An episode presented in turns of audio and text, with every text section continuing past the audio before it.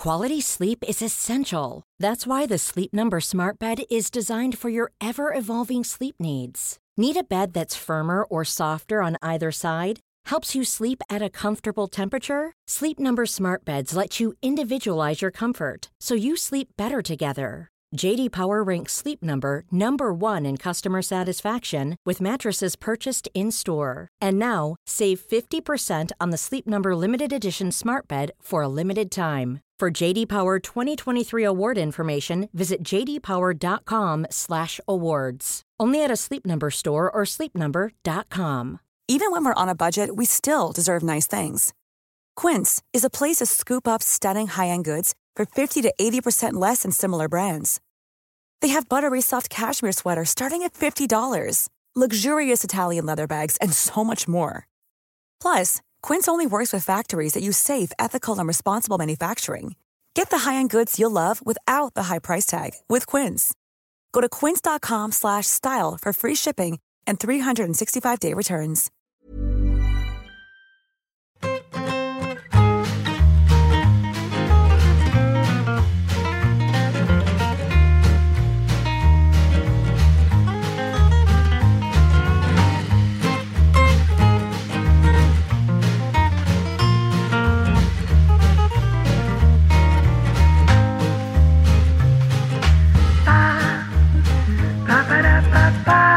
Se ha hablado poco este verano de Miguel Palanca. El bueno era Santi, que era su padre. No lo tengo muy controlado a Santi Palanca. No, Eh, con el español. extremo, Ah, amigo, claro. Extremo, extremadamente chiquitujo. Sí. Sí, en el Nastic, en segunda, ahí hizo, digamos, su, su carrera. En el glorioso Nastic de Tarragona. Y luego fichó por el español y volvió al, y volvió al Nastic. Sí, eh, creo que hoy hemos, hemos batido el récord ya de aparición del español en el programa. Y del, na- del Nastic, espero. y del Nastic seguro. Eh, me estoy acordando ahora de que hace muchas semanas me dijo Cortina, cuando hables con Marañón, pregúntale por Miguelón. No, no me lo dijo así porque habría sido un pareado precioso. Miguelón Jambrick, ¿te refieres? Porque Sí, sí, está en el sí. Oviedo ahora, este, este jugador del que no sé Pues, nada. Altamente voluntarioso, es lo que podría, decirte. Con unas trazas infames, ¿eh? Pues. No, es cumplidor. Exactamente. No esperes, no esperes ni grandes bordes, grandes centros, ni tampoco grandes cagadas. ¿Se, O- se puede decir que Miguelón es el defensa. nuevo Nacho? Que Sí, siempre cumple. sí, sí. Siempre Es el cumple. perfil, sí. ¿no? El año de segunda en el español cumplió. En primera siempre ya te digo como grande. referencia, Cortina, que era el suplente de Aleix Vidal. De Alex VC. Está todo dicho. Es que encima el Oviedo ha fichado otro lateral mexicano, que lo que le he visto en pretemporada es así como lo contrario, ¿no? Que es alegre. Se va para arriba y tal, centra. Todo lo mexicano que fichéis, tanto vosotros y el Sporting, me da Eso, por supuesto, yo no conozco ningún mexicano decente. me da miedo, Eh. pero encima con, con los bueno. dueños que tenéis en general, me suena todo a. Los dueños, bueno, pero ¿y los de antes cómo eran? Quiero decirte, los dueños españoles son una catástrofe. Sí, pero Es decir, no pasa nada porque de vez en cuando venga uno extranjero a hacer, extranjero. hacer- hacer las mismas idioteces que hacen los de aquí. Muy de acuerdo, Sí, ¿eh? sí. Muy de acuerdo. No tengo ningún reparo, te lo prometo. Pero quiero decirte que, que exactamente los, los mexicanos que fichéis son exactamente igual de malos que los españoles que fichaban los anteriores. No, sin duda. Pero bueno, por ejemplo, lo veo a fichar a un chavalín de la cantera del Arsenal, que digo, bueno, al- algo tendrá, ¿no? Para estar ahí. No será. Sayalongo. Claro. Esos. Que, que tiene todo el sentido que el Oviedo le robe jugadores al Arsenal. No, se- no, es que no se lo roba, viene cedido. Se lo dejan un ratito Ah, y nada más. Oye, qué, No, qué no, gran, no está, no está fichado, que va. eh, qué gran táctica motivadora lo de Arteta, eh, Patch, poniendo en los altavoces el You'll Never Walk Alone para que sus jugadores se acostumbraran a jugar en Anfield. Time out. ¿Lo habéis visto? La serie. Han estrenado la serie, ¿no? no, Yo, no. la, yo la he empezado a ver, he visto el primer capítulo. Me ha gustado mucho y Ardeta me parece un fenómeno. Me ha gustado, él me, me ha gustado muchísimo, más allá de que sí, es un poquito, tiene un poquito lillerías, digamos. eh, sí, me, me ha convencido bastante el discurso. Y de hecho, Pacheco Junior ha hecho un diagnóstico bastante grato que ha sido: Arteta es el mejor de todos los de todas las series estas. Todas las series estas de All of Nothing, Sí, sí. Quique Cárcel, que merecería estar en la IDEM, etcétera, etcétera, etcétera. El mejor, Arteta. Y estoy bastante de acuerdo. Me gusta mucho el tío, me parece muy listo. Sin verlo, sin verlo, que es como se opina con fundamento, Exactamente. correcto. es imposible que supere a Mou. Imposible. En, el, No, en no la tiene- serie, dices. No Sí. tiene el mismo carisma, no es evidente. No, claro, Por claro. cierto, ese partido luego lo palman 4-0. Sí, es que lo iba a decir. Correcto. Oye, ¿Y, y era, era un meme o era verdad una imagen de que les ponen una pizarra a un corazón y a un cerebro dándose la mano? Sí, sí, sí, sí. Eso no es un fotomontaje que yo he visto en Twitter No, y me no, no. intentado Lo colar. dibuja él, lo dibuja él. Sí, sí, sí. Pero, pero- pero, no, ojo, igual estoy un poquito abducido, pero es que tenía, o sea, no me pareció ni mal. O sea, es como, igual Sí. estoy sentado ahí de jugador y o sea, me entra la risa floja de no sé dónde meterme. Bueno, pero ojo, todo esto lo enseñan en las escuelas de entrenadores, porque el Oviedo, cuando estábamos en, no sé si era tercera o segunda B, entrenaba un tío que se llamaba Ismael Díaz Galán y hizo esto mismo. O sea, les puso megafonía en el campo, y, pero es que además aquí incluía insultos, la de Dios, o sea, metió, me- metió insultos y, y claro, el Oviedo bueno. ese partido eh, no lo sacó adelante y bajamos de categoría. Había estado en el Sporting, ¿no? Sí, sí, sí, Galán. un perfil sabio del fútbol. Y, y- con, con libros publicados sobre la materia y tal, ¿no? pero sabio, sabio Bortolini, no sabio. Bortolini, claro. Madre mía. pues sí, sí, y- la- y- la- el y mismo resultado, la megafonía. que a un jugador profesional que le pongan insultos falsos para entrenar es que le, le tiene que dar la risa. O sea, es justo el escenario contrario, ¿no? Claro. Imagínate, si es argentino, yo creo que te tira el tenderete abajo. O sea, se indigna. Esto no, esto no es la realidad.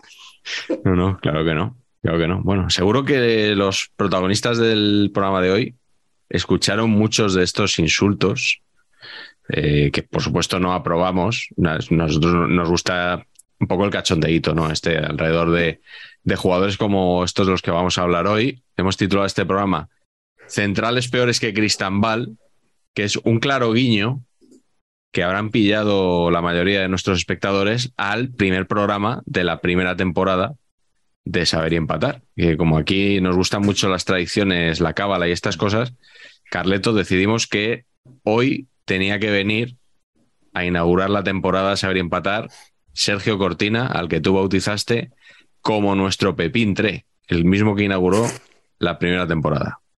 Yo con Sergio al fin del mundo creo que debería venir todos los primeros programas de, de, de saber y empatar. Sí, Siempre eh, que haya nueva dice, temporada, porque además me parece la persona que mejor en- entendió siempre este proyecto y que encima tuvo los santos cojones de venir sí, sí, aquí a, la primera vez. a, Puerta Gallola, ¿no? A- ver qué hacen estos. Exactamente. ¿no? Y venir cuando no remunerabais prácticamente nada, ¿no? Exactamente, No exactamente. recibí compensación por, por aquello. Claro. Nos recibiste ah, y además nos cediste, como dejaste de hacer dieta casano, renunciaste a un montón de ingresos publicitarios que estaban ahí para alguien y nos abalanzamos inmediatamente Sí, sin duda. Sobre ellos. Bueno, de por- hecho, esto es como cuando un partido político mm, así más pequeño, nosotros leemos, yo creo que toda la gente que, que escuchaba Dieta Casano nos escucha a nosotros. Estoy Sí. convencido. Sí, puede ser que los mismos que escuchaban y que, que siguen ese canal de YouTube del que usted me habla también, en el que Cortina ha aparecido varias veces, eh, nos sigan a, a nosotros también. Cortina, de hecho, ha recibido una oferta para incorporarse a Saber y Empatar World Cup Edition en sustitución Bueno, de uno de sus tres componentes actuales. Pero lo más gracioso es que la oferta se la ha hecho el miembro que quiere abandonar la World Cup Edition, que El no voy a decir quién es, El guapo, el guapo. el guapo. Así es. Sí, crónica en rosa. Los, Sí, es. Lo que se hacía en redes sociales al principio, ¿no? Vamos a enseñar cómo trabajan los chavales. El- el- lo, que han dicho entre bambalinas. El, poco el- esto. el- el backstage. El, el backstage, sí.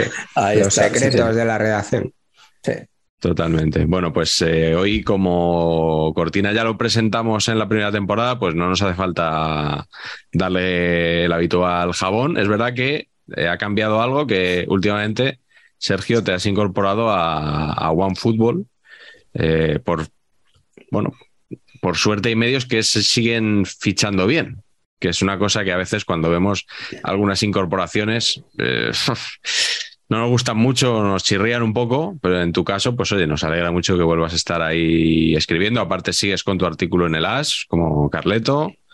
Eh, estás ahí, sigues con los libros del CAO, ¿no? Eh, Sí. Ilustrados. Sí, Y además has empezado la, la nueva etapa, ¿no?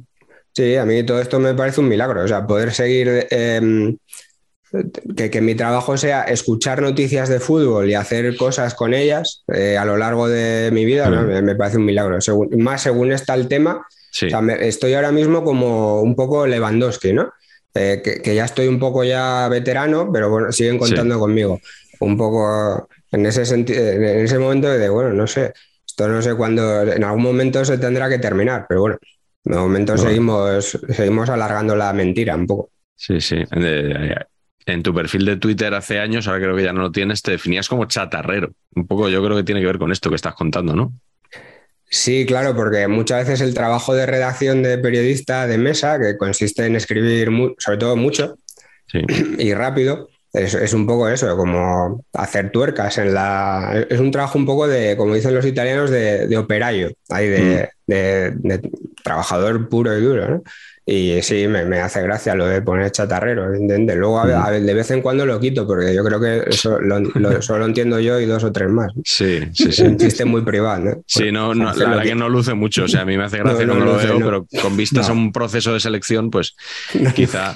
Bueno, el de- denostadísimo trabajo de periodista de mesa, ¿eh? O sea, es como prácticamente que, las grandes estrellas de la profesión dicen, por favor, apárteme a mí de usted, yo quiero pisar la calle, eso no es periodismo, ¿no?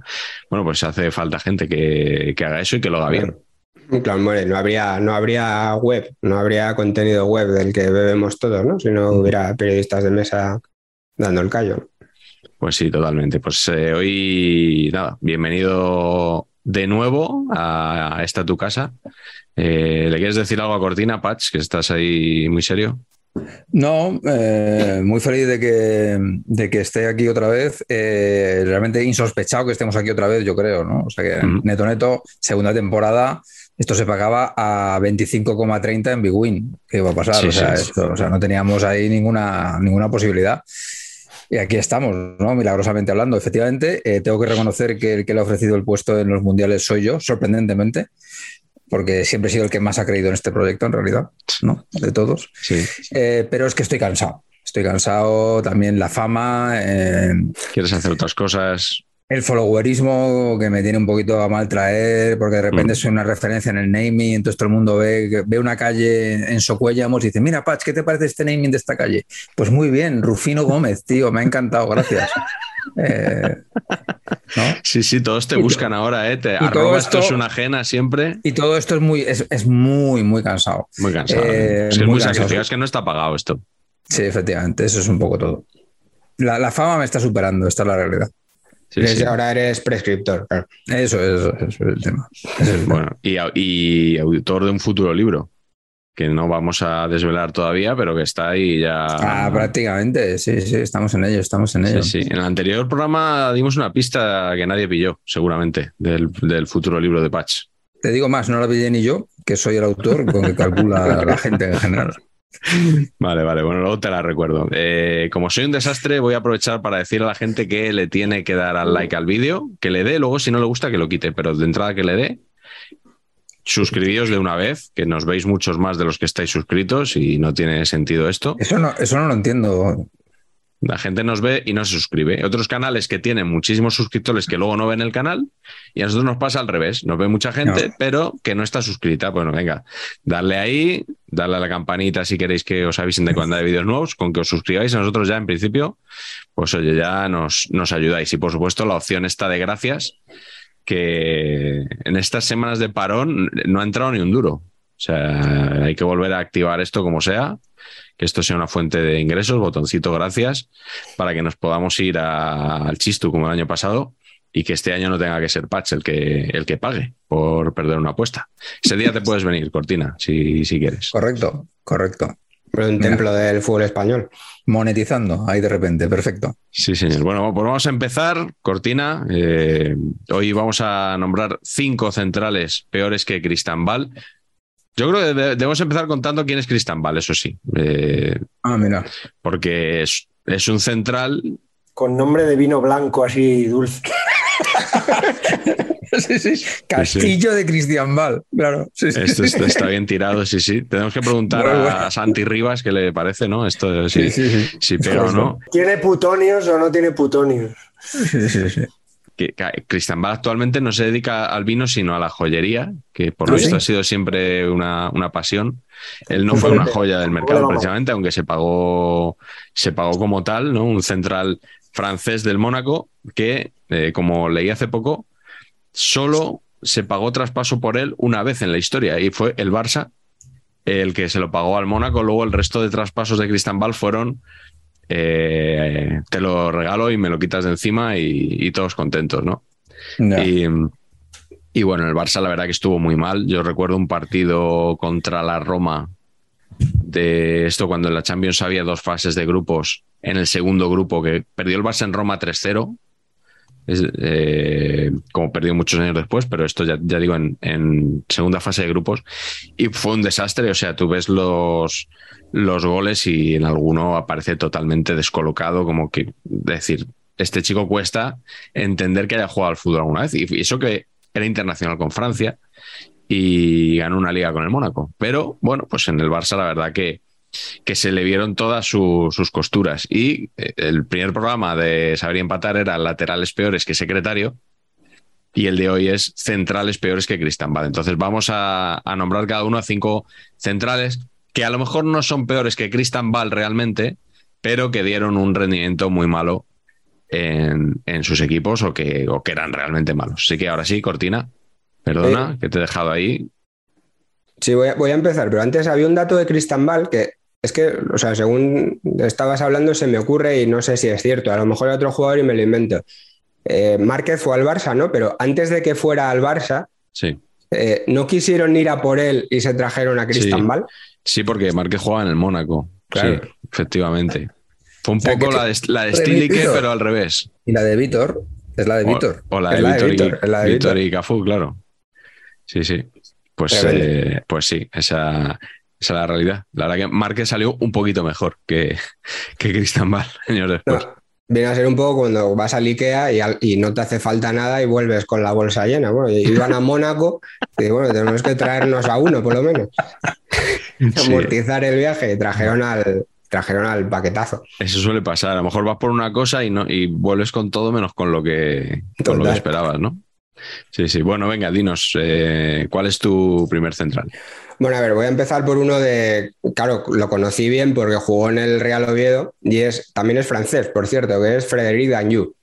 No sé si os acordáis porque jugó un par de temporadas solo en el Oviedo. Sí, sí, yo pensaba que era Philippe, me sonaba Philippe. No, no, no. Es Frédéric. Y para, sí, y para, y además jugó mucho, o sea, para, para lo malo que era, jugó, jugó las dos temporadas completas y, en fin, pues bueno, un desastre, ¿no? Además, en la segunda temporada lo vio cuando baja a segunda división y a partir de ahí ya la, la debacle que todos conocemos del Real Oviedo, ¿no? De, cada, mm. cada, año un, peldaño más abajo.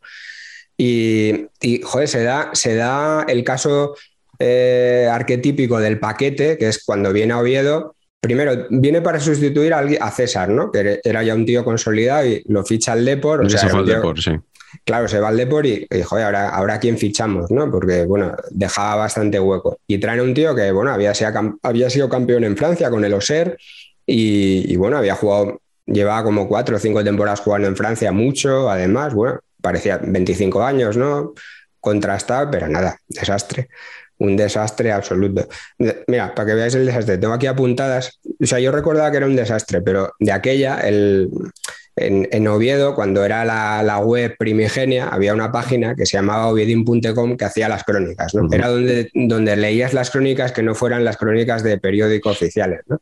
Y hay algunas cuantas frases de, partidos de, de Cristambal, ¿no? Y son tremendas. ¿De Cristambal o de...? de, Cristambal, de Freddy Danju. Y, y, frases como aubas, como casi siempre. Las pocas ideas que tenía en defensa las debió quemar cuando tiñó el pelo. Otras. Estaba haciendo un partido bastante aceptable, pero en el gol marra el despeje y jode la marrana. Luego va, va- va creciendo la indignación. ¿eh? ¿Cómo coño puede estar este tío aquí? Eran todas las frases así. Desastroso el gabacho. Está fondón y culón. Y luego la última que era al lado de este, Gamboa era Varesi. Y, y- y se indigna ya, pone, el, el redactor pone como tres o cuatro exclamaciones como ¡Yerkan! Como, ¿dónde está Yerkan? La- era un poco el, lo que causaba Federico Danju. Y joder, es verdad que fueron, eran unos años malos para el Oviedo, no, ya, no tenían la ya no teníamos la plantilla que habíamos tenido, pero bueno, tú en verano, eh, en aquella época que tampoco se veía fútbol francés, ni tampoco nos vamos a engañar, de otras muchas ligas, pues te viene alguien con la referencia de Don Balón, cinco temporadas en Francia, buena planta, jugador tal, y, yo recu- y y te lo crees. Y yo recuerdo que de, de verle en el Tartiere luego estaba indignado porque un día saliendo del Tartiere le vi y encima el tío conducía un BMW de la hostia. Y yo, o sea, eso a mí no me cabía en la cabeza con 15 años decir, este tío es malísimo, tío. Y encima se lo lleva. Tremendo, ¿eh? Claro, Me el indignaba. coche debe- en consonancia a su talento futbolístico, ¿no? Tremendo. Una cosa. Y, Mm, y ya ya. te digo, para ser tan malo, jugó mucho en el, en el Oviedo Sí. y luego ya después del Oviedo, la verdad que la carrera fue en picado. Jugó siempre en primera división en Francia, volvió a Francia, pero, pero bueno, ya en equipos pequeños, incluso luego con el Oviedo descendió y luego volvió a descender otras tres veces. En fin, ya la carrera fue eh, meteórica, pero al revés. ¿no? No es familia de Danjuma, ¿no? No. No es como los apellidos estos balcánicos, ¿no?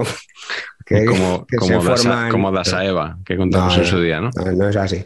Pero el Vale, apellido es así como lustroso, ¿no?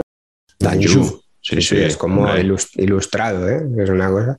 Tío Sí, sí. despegado, rubito, fuerte. Sí, sí, para tener un marquesado. Y bueno, era, era el primer año, bueno, anduvo un poco mejor, pero era el típico central. eh, bueno, muy, Luis Aragonés, eh, evidentemente no le quería en la plantilla, le puso a jugar porque era lo que tenía, además porque Luis Aragonés de aquella tenía firmado que él tampoco confeccionaba la plantilla, o sea, él entrenaba lo que le dieran. Y, y nada, unos errores de marcaje, unas cosas muy, muy tremendas. No, no había por dónde, por dónde coger, pero al final jugaba pues porque es que es el Real Oviedo, ¿no? Tampoco había mucho más. No había mucho más y además estaba en un proceso ya el, el equipo de, de un poco de randomismo, ¿no? De que jugaba cualquier tipo de jugador. Mm. Y eso que ya no estaba Randomir Antic. No, eh, yo, yo creo que le cogió, le coge el primer año Antic y luego también le coja a Luis. En las dos cosas, me parece. Había que, Habría había que hacerlo. eh, Patch, habría había- que comprobar. había Sí. que hacerlo y se ha hecho. Venga, ¿cuál es tu primer central? No lo creo, no creo que hubiera que hacerlo, pero vamos, bien. Pues eh, yo creo que mola que igual molaría que la primera ronda fueran todos franceses, Eh, porque, porque es extra- extremadamente difícil, además, ser del mismo país y peor que Christian Ball. O sea, es, hostia. Eh, yo tengo uno que, que además sí que Yo- creo, es, creo que es el único de mis cinco que es peor de verdad. Los demás son algo mejores, creo. Y es Micael Ciani, eh, central, que iba a decir jugó, que vistió la camiseta del, del español. Muy heavy, o sea, muy heavy porque además es estos momentos en la vida que te marcan, porque fue el primer partido al que asistió la Peña Bardi Burgui Hombre, en Cornellà del Prat ya como abonados de pleno derecho, porque la temporada anterior habíamos ido a ratos con el abono de, eh, con los abonos de nuestro amigo César García, publicitario de Pro, creador para mí del mejor claim de la historia de la publicidad futbolística, que es maravillosa minoría, me parece sensacional y que me flipa que por estas cosas de los clubes no lo sigan utilizando porque trajeron una agencia horrorosa para hacer la siguiente campaña y se cargaron esto. y que Eh, algún día tendrá que venir a saber empatar. Totalmente. Pues mi amigo César eh, tiene dos abonos y claro, como él vive en Madrid, pues va poco. Y nos los dejó, pero y nos gustó tanto que nos hicimos. Y el primer día nos encontramos con Ciani en el centro de defensa. Ciani era un armario de apro- 1,90 1,92 y unos 185 kilos de peso que no se le notaban, o sea, típico pecho muy grande y que y como no y todo todo relleno ahí eh, y entonces tú lo veías calentar y decías, joder, qué macho, qué bigardo, eh, aquí no pasa ni Cristo. Pero claro, al no tener ningún tipo de experimento en ninguna de las direcciones de la PlayStation ni para adelante ni para atrás, ni derecha izquierda, ni en diagonal, porque se le complicaba por lo que fuera los marcajes, ¿no? Sí, Pero es que era una cosa, o sea, eh, exageradísima. Tan exagerada que tiene una cosa que, que yo creo que, que merece la pena mencionar, ¿no? Que es que eh, yo no- no sé, igual, supongo que ahora le llamamos a Pedrito números y tiene otra opinión al respecto. Pero yo no conozco ningún futbolista que tenga un currículum así. Ah, jugó, jugó en dos temporadas tres partidos, ¿no? Entonces, Sí. en la primera, el partido que le vi yo, eh, el primer partido, este de, de liga que os digo, de la, de la jornada, jornada 3, fue Español 0, Real Madrid 6, ¿no? Sí. Y creo que iban 0-4 al descanso y le quitaron. Junto a Javi López, sorprendentemente, pues dos jugadores que, ojo, parecía que podrían conectar, pero por lo que fuera no, ¿no? Y luego el siguiente partido, veo usted sabes por qué, entiendo que todo el mundo lesionado. Eh, jornada 23, Español 0, Real Sociedad 5, que no está mal tampoco, ¿no?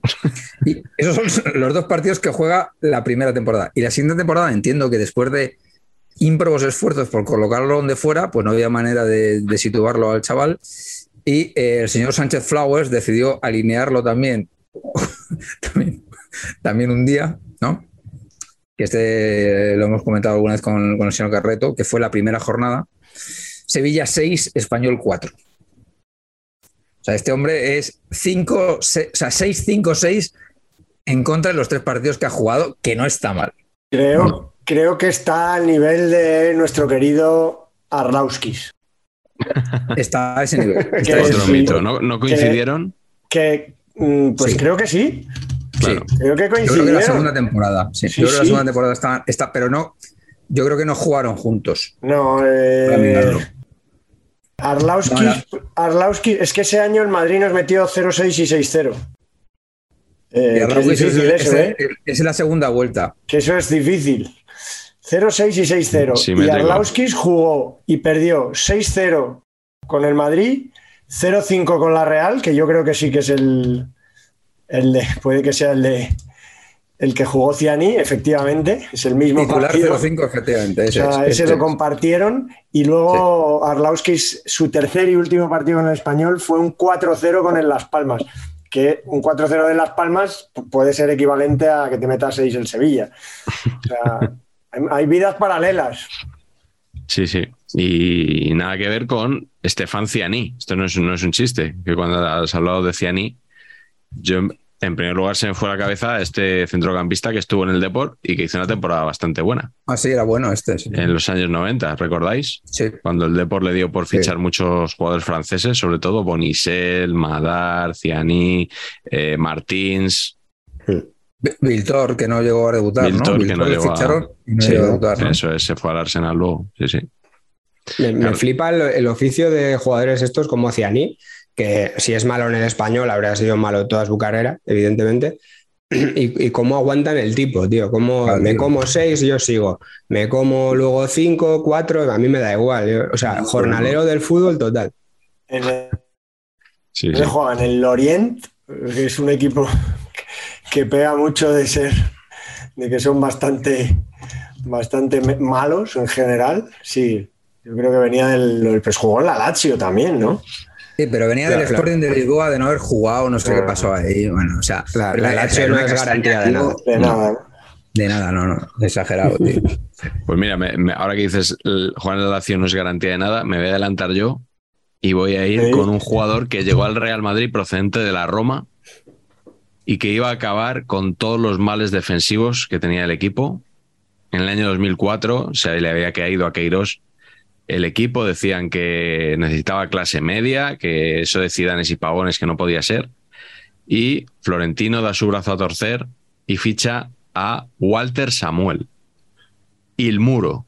Y el muro, es que, es que, si es que, es que vamos mal, Y el es que muro. vamos mal. Si es que, si es que al final porque no pasaba nadie por ahí, hacéis mucho daño a la canallesca, mucho daño, mucho daño. totalmente. El- que luego Andrés Montes se lo llamaba Canavaro en el Mundial de Alemania 2006. Decía Ah, sí, lo el del muro. muro. realmente, bueno, Canavaro, pedazo de mundial, fue, un muro.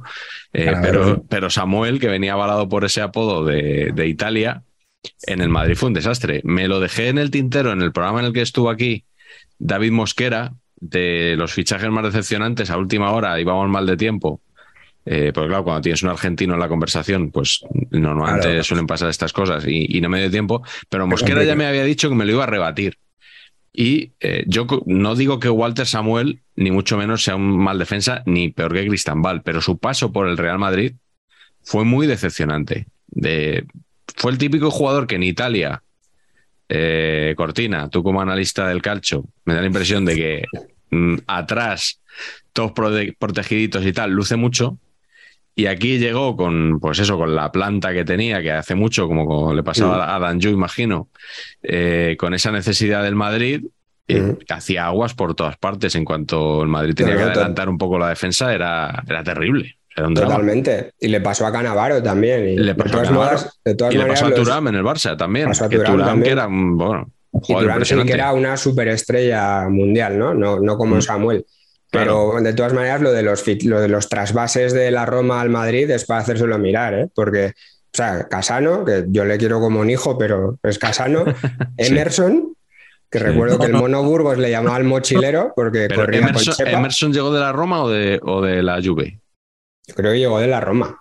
Me suena que Que de la llegó Roma. de la Roma de, bueno, de la última Roma campeona con Me suena, Capello. descenso, me suena descenso administrativo de la Juve y sale de allí Emerson, pero me puedo equivocar. Puede, puede ser. Y, y luego Walter Samuel, ¿no? Que es Sí. que, en fin, no era en, en Italia es verdad que era un buen defensa, pero es verdad que en Italia no digo que sea más fácil ser defensa, pero que todos los, todos los jugadores del equipo tienen un cierto arte a la hora de defender, ¿no? Y, y, hombre, y quieras que no, saltar de la Roma al Madrid es bastante salto, competitivo, ¿no? Y, y luego te llamas el muro, ¿no? Que claro, el hype está Claro. aquí arriba, eso es como los 40 goles de Manucho. Luego eh, es que estás abonando el terreno para que se acaben riendo de ti. Y eso que no había, mem- no había memes todavía, ¿no? pero, Sí. pero vamos.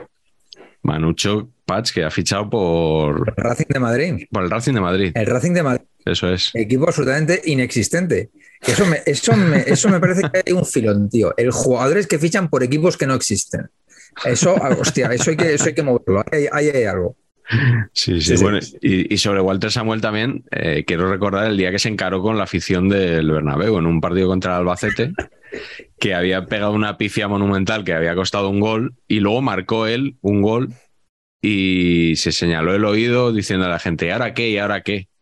Eh, este tipo de, de revanchas de los jugadores, eh, fíjate que yo no soy partidario de que se pite a cualquier jugador a la mínima, pero, pero este tipo de, de revanchas me parecen siempre de, de una mentalidad pequeña por parte del futbolista. No sé cómo lo veis. Y el, el señor del Bernabéu, que posiblemente no sabía ni, ni cómo se llamaba todavía el jugador, ¿no? le había dado tiempo a aprendérselo. Este que se señala la oreja, ¿este quién es? Seguro que la gente ¿Te del imaginas Madrid que es el mismo que aplaudió a, a Ronaldinho, el del bigote? Es posible, es posible que fuera. Hay un hombre en el Bernabéu que lo hace todo. Sí, sí, sí. sí. Igual es Toñi en el torero. Carleto, ¿cuál es tu primer central? Mm, Yo creo que por circunstancias del destino, casi todos, con un guiño político que luego nos con- que luego, al que, en el que luego caeremos, casi todos hemos elegido eh, jugadores extranjeros. Ujú. Mm, En mi caso, voy a decir por qué. Yo todos. Me cuesta mucho eh, decir que un jugador es malo, que un jugador de primera división es malo y aquí sale mi lado crítico penoso que soy, por eso solo sustituyo a Boyero en, verano, cuando no, cuando no lo oye nadie. Me cuesta mucho decir que un jugador español que es malo, que ha llegado a primera división. Me cuesta bastante. Me cuesta menos decirlo como de los actores de Hollywood que, que son chungos o lo hacen muy mal. Cuesta, cuesta menos. Eh, ese es mi caso, ¿eh? no digo que vosotros lo hayáis hecho así. Y, y- y por ahí, además, empiezo por mi equipo. Además, este era tan malo, No teníamos dudas. no teníais dudas, ¿no? era tan malo que valía por tres. Uno y Trino. O sea que, y un poco como los tres mosqueteros. Había cuatro rusos, pero de esos cuatro, que ya sabéis por dónde voy, tres podían jugar de central. Pero daba igual, porque jugaban de central y eran lamentables los tres. Y eso que hay que decir, que salvaron al equipo, llegaron en una segunda vuelta de una temporada y Andrei Mog, Dimitri Galia, Min, eh, Kuznetsov, que no me acuerdo cómo se llamaba, y, y el pequeñito que luego fue al Barça, ¿cómo se llamaba? Korneyev. Korneyev. Korneyev, Igor Korneyev. Eh, pues bueno, de los, de, lo- de los tres que no eran Korneyev, que era el más fino, me quedo con Andrei Moj, Musgo. con ese nombre que ya no sabíamos ni cómo, si Moy, Moj, Moj. No, te, quiero- no te sabíamos- rías, Patch, ya dimos este dato en su día. Moj en ruso significa musgo. Bueno, pero ¿me puede seguir haciendo gracia o Sí, solo me sí. puede hacer gracia una vez? O sea, Andrei Musgo en realidad era.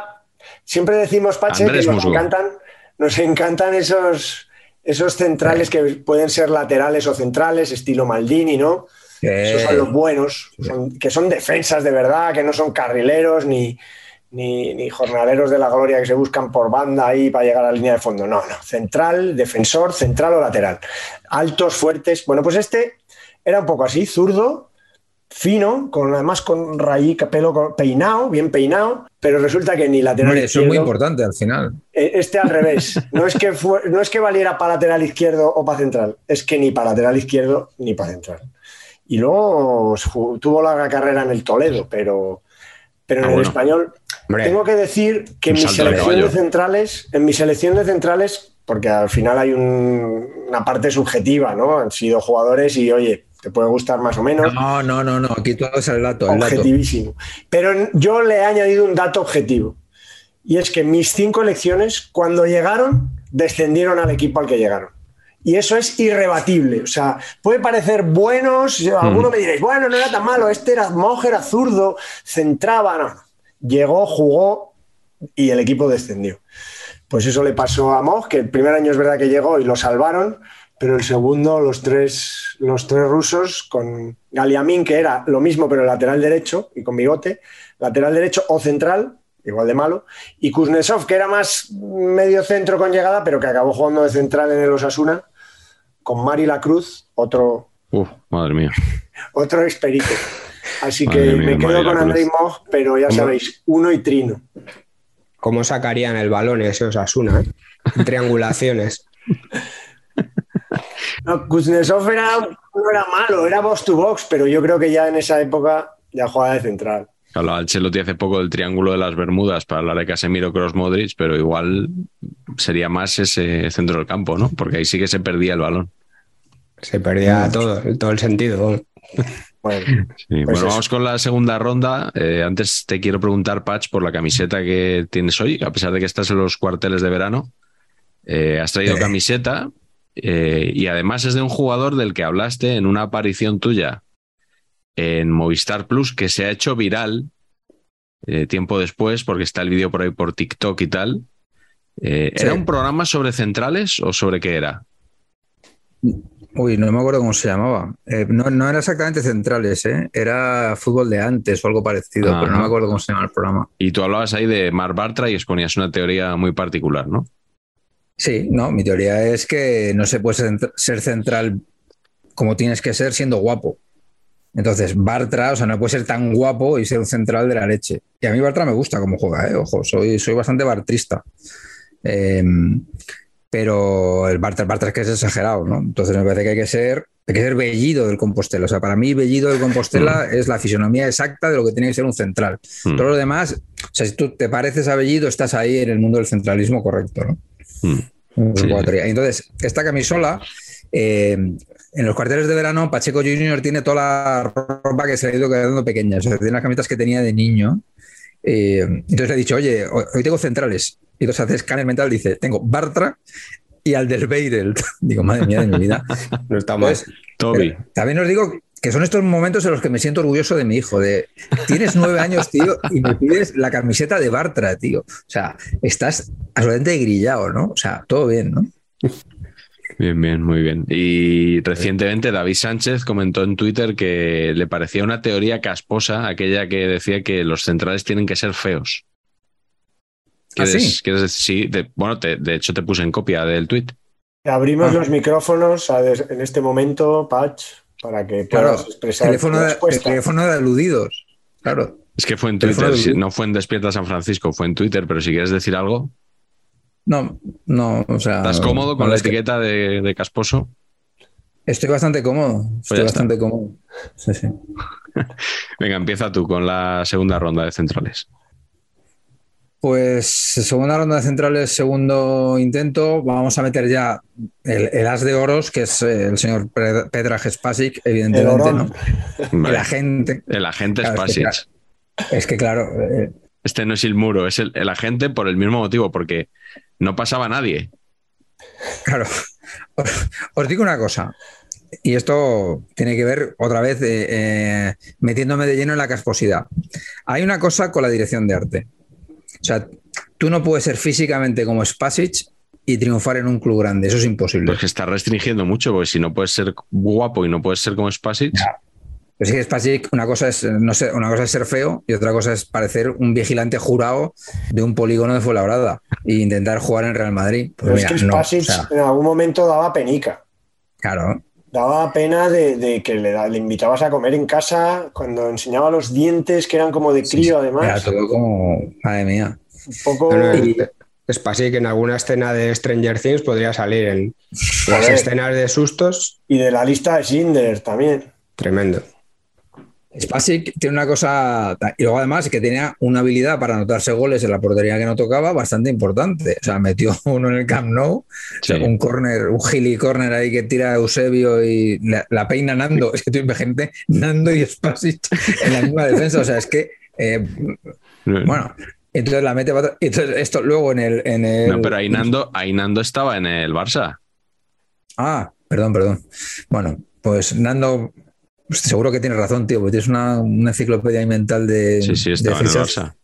Y bueno, pues total, que la mete para adentro y en al, al siguiente día, pues no sé, no sé si era Forza Barça o al ataque, pero está Arús discutiendo con, o sea, Arús en modo D, discutiendo con Mon de la conveniencia, Mon echando la culpa de cómo me has traído aquí a este paquete, paquete, Al- Alfredo, que no sé qué. Y entonces eh, nuestro, nuestro querido amigo, Sergi nuestro querido Mas. amigo Sergi no, Mas. Sergi Mas, Sergi. ¿no? Eh, Mon era, Mon, ah, pues sí que podría ser, ¿eh? Yo creo que sí, era él. Sí, sí, pues sí que puede ser. Bueno, pues Arús hacía de Di, ¿no? Entonces Arús di- le dijo, este tío es imbécil, le dije que marcara, pero al revés. Claro, o sea, al final no, estaba todo girado 180 grados y por lo que sea no funcionó. Y a mí lo, lo grande de esto, tío, es que cuando le va a fichar el Madrid, es que por lo que se ve, Ramón Martínez, que era secretario técnico de la, de la época, eh, hostia, este tío de la selección yugoslava nos gusta y tal, pero claro, es que está, tiene que ser muy mayor. Entonces lo descartan en primero porque piensan que tiene 30 y pico. Entonces luego preguntan y dicen, no, no, si tiene 25. Ah, bueno, pues venga, coño, vamos a traérnoslo. Sí, sí. El En el scouting, ¿eh? Lo, lo recomendó Di Stefano, que le gustaron mucho el Mundial de Italia. Claro. Él comentó para Televisión Española, le gustó mucho Spasic. Y la primera opción había sido Des Walker, el jugador aquel inglés que lo ficha la Sandoria, que también te digo, no creo que en el Madrid hubiera hecho mucho más que Spasic. Y, al final fichan a este. Y os voy a contar un chascarrillo que me, contaron en su día. Cuando yo saqué el libro parecía un buen fichaje, un capítulo sobre Spasic. Y yo cuento un poco toda, toda esta historia de cuando llega al Madrid. Entonces, a mí me dicen que ese libro llega a, un periodista.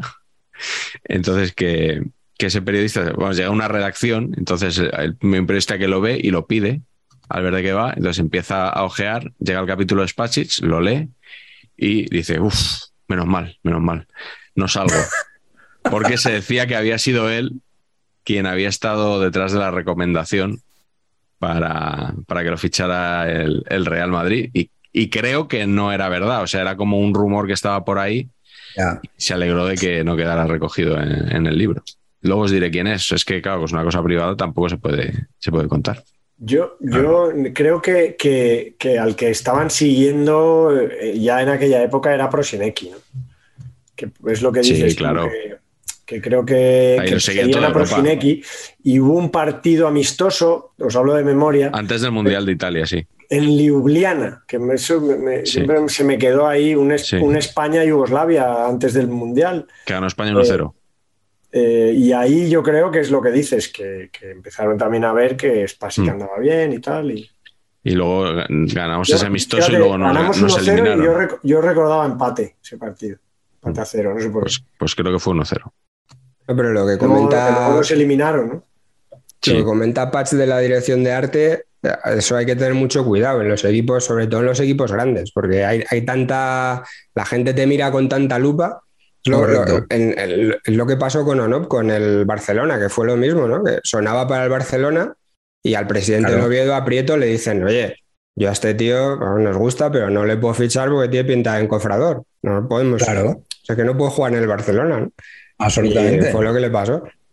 Necesitaba una visita por Svensson o algo parecido para intentarlo. Y yo creo que Como tampoco, mínimo. ¿eh? A, Otro- no había manera de remontarlo. ¿eh? Yo creo que Otro es central que no ficharon por sus pintas, pero que Cruyff estaba loco por él, era Jan Molby. Que Jan Molby se había comido a Jan Molby, Molby Dick, lo llamaban. exacto, Sí, sí, se había sí, comido a Jan Molby y, y, y, y Koeman se lesionó esa temporada y Cruyff estaba loco, lo quería traer y habían, hacían programas en TV3 de Jan Molby, los goles de Jan Molby, de tiros de fuera del área, tal, no sé qué, y Jan Molby no se podía ni mover. sí, sí. Y yo creo que alguien le convenció a Johan de que, de que no era el, el hombre escoba que necesitaba. No. No, no, no creo yo que hubiera funcionado mucho Molby en el Dream Team, la verdad. Cortina, vamos con tu segundo central, si te parece. Sí, pues mira, yo me voy al, al calcio, que es lo que a mí me gusta, y además otro central de los SER como, como Dan Yu, y este es Taribo West, que, Hombre, que, bueno, también bien. hizo, hizo mucha carrera en el OSER y, y entonces decidieron llevárselo al Inter. Y, y, en fin, bueno, un jugador a veces querido por la afición, pero siempre como un poco desde el punto de vista irónico, ¿no? Porque Taribo West era, eh, o sea, era como un, ele- un elefante en una cacharrería. Todos los partidos que jugaba era, era, era increíble que no, que no haya lesionado a más jugadores en su carrera. O sea, era, era una cosa, era una cosa tremenda, ¿no? Era cero técnica, como, como recordáis, y bueno, una potencia enorme y luego gran facilidad para llegar siempre tarde a- al corte y, y levantar al jugador por los aires. Hay una muy mítica de Kanchelskis, cuando, jugó, cuando Kanchelskis va a la Fiorentina, que era un gran jugador, como sabéis, Mm. y, y en, una, en una jugada, pero muy, muy lejos del área, en una banda, eh, Kanchelskis llega un poco tarde a controlar un balón y en estas llega Taribo West y bueno, lo saca del campo, eh, lesión, lo sacan en camilla y un amigo mío que tengo italiano siempre me recordaba que después eh, en su colegio, cada vez que había algún entrado no tal, decían hacer un Taribo West. Era un poco la, la historia. Y nada, Taribo West en, en el Inter, eh, además era tremendo porque eh, allí acostumbrado, el central al, al que estaba acostumbrado al Inter era Bergomi, ¿no? Que era, lo llamaban el tío, ¿no? Porque era un tío, o sea, físicamente rudo, o sea, central como, como se es central al antiguo Sanza, sobrio. Sí, lo y luego viene Taribo West, que era lo contrario, ¿no? En España 82 lo estuvimos comentando precisamente eso, eso mismo sobre Bergomi. Taribo Claro. West era, era nigeriano, ¿no? Nigeriano, si no me sí, equivoco. Y, y no has comentado nada de su pelo. No, no, claro, claro. En Italia, claro, aquello fue una conmoción de la hostia, ¿no? Todas las trenzas de colores, tal, le cantaban en, en los campos siempre. Y claro, claro, era. Y luego él era muy peculiar, ¿eh? Él llegó al, por ejemplo, él llegó al principio con. Eh, bueno, ya llevó una temporada allí y después de. Primero le entrenó a Luchescu y luego lo, lo cogió Lippi, el Inter. Y él era muy de declaraciones así también y dijo como: Dios me, Dios me ha dicho que yo tengo que jugar en el Inter. Y Lippi le contestó de va, pues a mí no me ha dicho nada, ¿no? O sea, no sé, le digo Lippi y al, y al bueno. Luego se fue del Inter y acabó jugando en el Milan, por cierto, y luego ya en un millón de equipos más. Y las últimas noticias que yo tenía es que era predicador de una, Ah, sí. de una iglesia, sí, sí, de una iglesia, iglesia pentecostal. Abrió un templo allí en, en Milán y era, y era predicador y se le ve, bueno, pues con sus con su, con su túnica nigeriana. Él- es verdad que al Inter no llega de casualidad, o sea, había, había hecho una buena carrera en Francia y había sido campeón de, con Nigeria de, de la Olimpiada. O sea, que bueno, era un jugador, Juegos Olímpicos. Juegos Olímpicos, perdón. Eh, lo podéis editar, por favor, para no hacerme quedar mal. Y Juegos Olímpicos. ¿eh? Y, pero bueno, en el Inter, en el Inter era, es casi como una figura de culto, pero por lo malo que era. Cuando llegó, por ejemplo, le pusieron una pancarta, esta también es muy mítica, le pusieron una pancarta que ponía eh, Taribo, Mangiali Tutti, que era Taribo, cómetelos a todos. Poco punto racista también, como, Bueno, Sí. como cabe esperar en aquella época, pero claro, era lo que invitaba también. El juego de este hombre es que era así, ¿no? Pero claro, Mm. como fundamentos técnicos, cero. Oye, Miguel, ¿habría, ¿habría presupuesto para ir a, a grabar un programa desde la capilla de Taribo West? O sea, de que nos vayamos allí a. En Milán. Sí. Pues la verdad es que est- estaría bien. eh, y si no, deberíamos ir a, a donde tenga su centro y el oráculo di Que nos contó en su día Filippo Ricci, que es eh, Correcto. casano. Correcto. Lo estuve comentando bueno. con Cortina esto y que eh, me confirmó punto por punto todo lo que nos había comentado ¿Ah, el sí? amigo Ricci. O sea, que era, era Vero, eh, era Vero Event dos cosas. Trovato, las dos cosas. No, no, Sí, Casano en Italia ahora es. hay- Hay millones de memes con, con historias que hace o con frases de Casano en el programa de, de Vieri, de Ventola y toda esta gente. Hay, hay una muy mítica que él, como no le gusta a Cristiano Ronaldo, eh, él empieza. eh, Mi piace, no. ¿Marcará no sé cuántos goles? Es posible. ¿Es el mejor del mundo? No. No sé qué. Y, y eso es un meme ya. Lo, está en TikTok, lo repiten, le están toleándole. Y bueno, Casano feliz, no es que le da igual. Me gusta cuando opina, Casano como opinador, no sé si casi es mejor que como jugador, porque se la suda absolutamente todo. No tiene cortapisa, lo dice y no tiene ningún problema. Mm. claro, Me recuerda este un poco de Ángel Capa también, ¿no? Con eso de, de Sí, sí. Cristiano Ronaldo. No, no, es muy, es muy en la onda de Ángel Capa, ¿eh? De- el Casano es como un fundamentalista del Barcelona, de, creo que uno de sus hijos se llama Lionel también, ¿no? es, un poco ya este grado de... Y es, y es eso. Entonces, pues, claro, le sacan lo, yo creo que le sacan lo de Cristiano para tocarle las narices y este se pone que- completamente al revés, ¿no? Claro, claro, saben dónde, dónde buscarle las cosquillas. Carleto, ¿cuál es tu segundo central? Bueno, habrá gente, y probablemente con razón, que, que diga que Trifón Ivanov era un buen futbolista, pero mis datos, mi prospección exacta es que llegó al Betis, además llegó en la segunda, eh, a partir de la jornada 20 de, de la temporada que llega, y se produjo un irremediable descenso, y al año siguiente jugó toda la temporada y no ascendió, y ya se fue. Eh, Pero dejó, pero dejó huella para siempre, Trifón Dejó Ivanov. ¿eh? huella, su mullet y la verdad que tenía buen toque de balón, desplazamiento largo. Era, yo diría que era un futbolista a destiempo, porque era, yo creo que en, en Bulgaria, en el CSK de Sofía, que era como, vamos, jugar en el patio de, en el patio de casa, eh, que lo ganaban todo. Yo he visto imágenes de, de Stoikov cuando ficha por el Barça con el CSK, bueno, es Redets, que se llamaba también, Mm. eh, con el, jugando con el juez de línea durante el partido, haciendo, cogiéndole el balnerín y tal, vamos, como si fuera una cosa, Madre mía. una cosa, sí, sí, sí. Eh, cuando el Barça lo iba a fichar, hacían reportajes de ese estilo. Y, y- y este hombre ya estaba ahí con él y, y tardó un poquito más en llegar a la Liga Española. Y es verdad que hizo un mundial estupendo, fue internacional con aquella Bulgaria que lo hizo también en el Mundial de Estados Unidos y que se clasificó para la Euro de, de Inglaterra, que nos tocó en el mismo grupo y tal. Ujú. Jugó 77 partidos, pero la verdad que en el Betis era un poco pinturero, pero, pero poco más. Tenía una forma de, ponerse las medias, además, muy, muy curiosa. Yo creo que le daba la vuelta entera a la media, era una cosa así. Bueno, a, mí- a mí me parece que, que- que ya os digo, le llamaban el lobo de Bulgaria por ahí. Y, y era una cosa antigua en el sentido que él jugaba de líbero y lo que le gustaba era recibir, jugar en largo, llegar arriba, pero de defender básicamente lo que se trata del...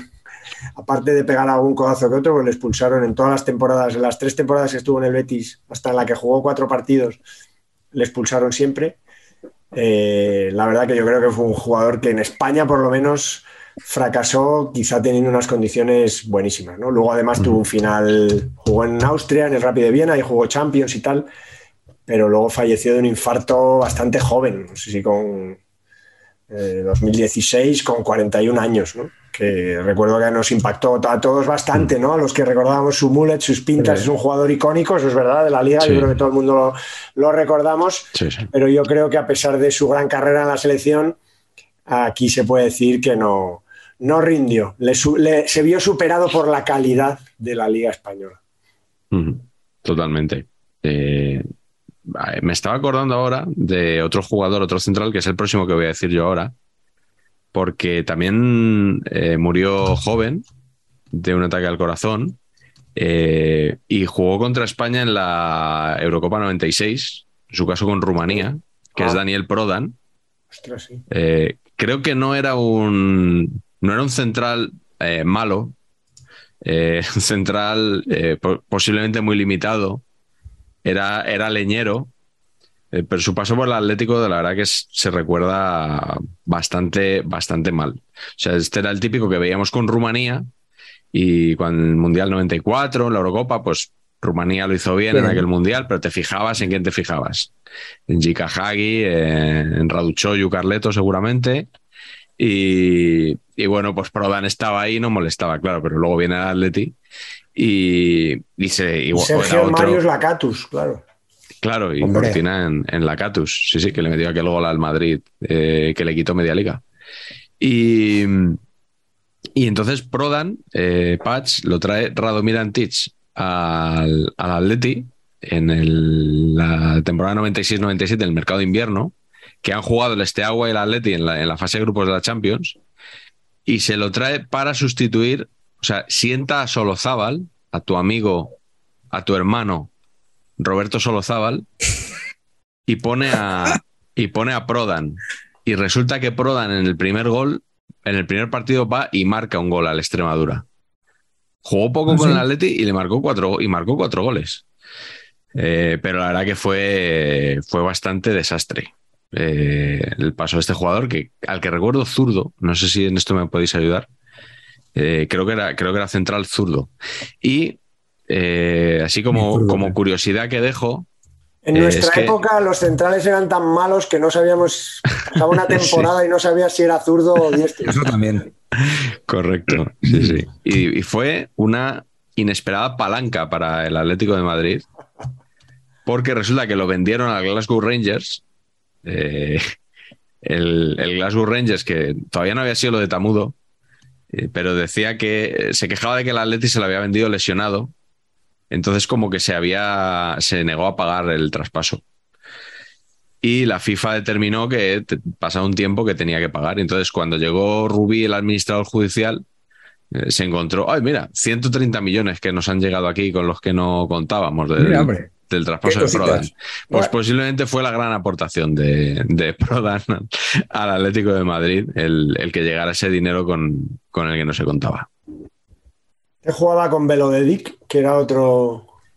¿Velodedic o Velodedici? Porque claro, Sí. este es de los que se cambió de nombre. Pero era otro que, que- que parecía buenísimo y luego era más, más blando que. que- Acabó en el Valladolid. Acordaos, el primer jugador se decía campeón de Europa con dos equipos distintos, porque lo había ganado con el Esteagua y Y con el el Estrella. Roja. Luego resulta que había un fulano por ahí que había ganado con el Inter y con el Milan, eh, como 30 años antes, y que soy incapaz de decir su nombre, tampoco jugaba mucho, pero creo que andaba por la plantilla de ambos. Pero bueno, a Velodedici y a Kuman se les consideraba un poco los dos primeros que habían hecho eso. Y en el Valencia, yo recuerdo que lo de Dichi fue, vamos, parecía que se iba a comer el mundo, que había hecho un fichajón en el Valencia.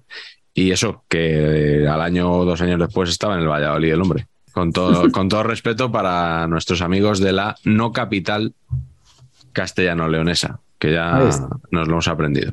Bueno, vamos a por el tercer central. Carleto, si no te importa, empieza tú ahora. Seguimos en el Atleti. Aquí he hecho un poco de trampa porque no, no, no, no logró descender al Atleti, pero es un jugador del que yo, la verdad, recuerdo poco. Por su apellido, ni idea. Apellido Frascarelli. Andrei. Exacto. Y su nombre Andrei. como, Andrei. como el de, en este caso, Musgo Moj.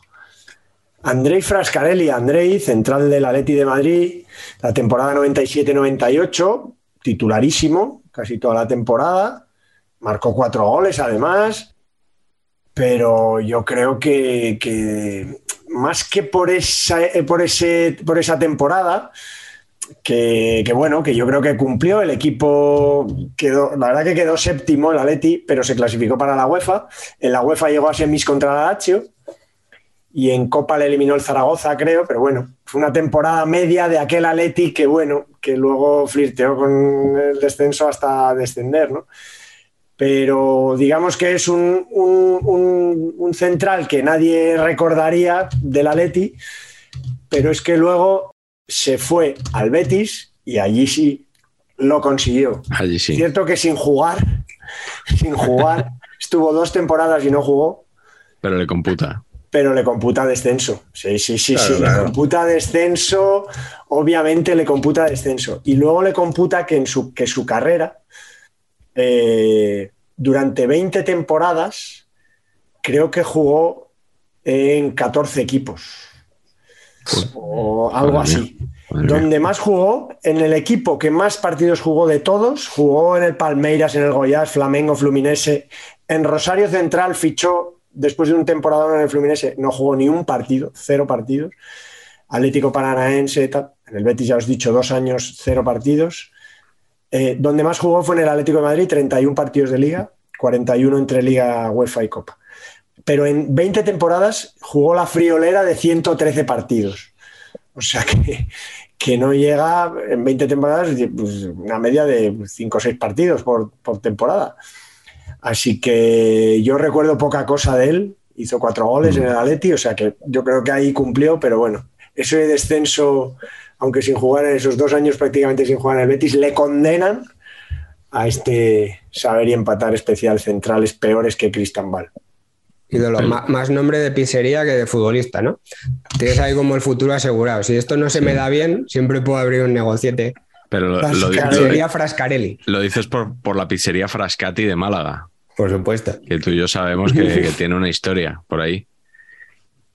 Que hay muchos, muchos jugadores del Málaga que, que iban a esa pizzería. Sería la Frascati. pizzería Frascati. Que, Darío, Darío Silva. eh, Darío Silva eh, creo que acabó trabajando, ¿no? En, Ah, sí. En Frascati. cuando, cuando, sí, sí, cuando estuvo una Sí, sí, época que vi. estaba desahuciado Del, del fútbol por, por, la, por la, el problema que tuvo con su accidente y, y trabajaba allí repartiendo, sí, sí. Una Pues sí. historia tremendísima. Aprovecho para decirle a- al comandante Morales que nos, in- nos invitó a ir a Cuenca, que ahora que como está en Málaga, nos puede invitar a ir a Málaga perfectamente. O sea que y, y que incluso aceptaríamos comer en Frascati un día. También hay ave. También hay, bueno, por supuesto. Eh, otra cosa no, pero alta velocidad en España eh, a determinados puntos, eh, toda la Sí, que sí, sí. queráis. Y si no roban, Y si, y, si, Exactamente. y si no roban el cable, Mejor. equivocado, el cable equivocado, eh, mejor. Eh, vamos con tu siguiente central, Pacheco. Bueno, eh, yo creo que es el momento de meter aquí una cosa muy de analista futbolístico, porque visto que no me llaman para las tertulias, creo que voy a, voy a girar más hacia puro análisis futbolístico de Ah, bien. primer orden. ¿Analista internacional calvo? Sí, porque el otro, el otro va mal, ¿no? O sea, eh, Sí. sí. Bien, bueno, pues neto, neto, Lisandro Martínez. ¿Y por qué voy a hacer el análisis de Lisandro Martínez? Porque le he visto un solo partido. Y con este solo partido voy a juzgar toda la trayectoria de un jugador y su proyección. Y luego, si se me rebate, yo me cerraré en lo que, en lo que pienso ya con este único partido Y no está. cambiaré de opinión y pelearé. Si les parece a ustedes, es la, es la, es la táctica, ¿no? Así, se han hecho, así se han hecho grandes carreras en, Así los es como medios se juega españoles. esto, ¿no? Claro. incluso has visto un partido que te sobra. Sí, absolutamente. Pues sí, amigos míos, vi el debut de Lisandro Martínez con la, con la camiseta del Manchester United, haciendo pareja con otro central de gran calidad, que se va a tratar en este programa también. Eh, y yo, honestamente, no le conocía. Y yo entiendo que todo mal, porque es internacional, porque jugado en el Ajax, lo que queráis. Pero claro, yo siempre soy bastante. Yo cuando veo que hay central enano, sospecho. O sea, es como que de momento pienso mal. Luego siempre hay contraejemplos, ¿eh? Por ejemplo, Ayala. Joder, Ayala, macho, es que era una cosa eh, loquísima. Mascherano, coño, Mascherano es que jugaba donde le pusieras, todo bien. Pero en general, central enano, malo es de guardar, ¿no? Y entonces, claro, central enano, que pone en Wikipedia 1,75. me descojono, ¿eh? Me descojono. Eh, central enano. eh, O sea, los futbolistas es como los actores, que les, Se sí, ponen de más. que les ponen altas más, también. Siempre. Claro, le, le- le- le miden con las botas de tacos bien afilados, ¿sabes? De esto de. Bueno, total. que claro, o sea, contra, con las moles que se trabajan en la Premier, pues este hombre tiene, tiene un futuro chunguísimo. Y claro, y, entonces el hombre nada más que hacía chocarse como los coches de choque contra los delanteros y salir rebotado siempre. O sea, es que no ganaba ni un duelo. Eh, bueno, o sea, me pareció un desastre total, pero claro, es el enchufado de la dirección técnica nueva, ¿no? Que lo ha traído el señor Ten Hag. Y mientras mm. tanto, el señor Rafael Barán comiéndose los mocos ahí con, Don Cristiano en el banquillo. Y dices tú, ojo, la estrategia de club, ¿no? Que hay aquí detrás. O sea, te gastas el pastizal en Barán, en un central como Dios manda, hace un año, y ahora te traes a este tuerce botas, saltimbanqui absurdo, y, le, pones por delante, tío. Yo quiero ver el Manchester United West Ham cuando llegue Mijail Antonio este. Mijail, Antonio, vamos, no, no, no con el aire, con el aire que desplaza a Mijail Antonio, este, o sea, este pájaro va a acabar en el tercer anfiteatro de donde sea. O sea, yo no sé, no entiendo nada. ¿Qué les ha parecido como análisis puro de analista internacional? Me ha encantado, me ha encantado. Fantástico. Impecable. Sí, sí. Está sonando, está sonando el teléfono, es Dazón.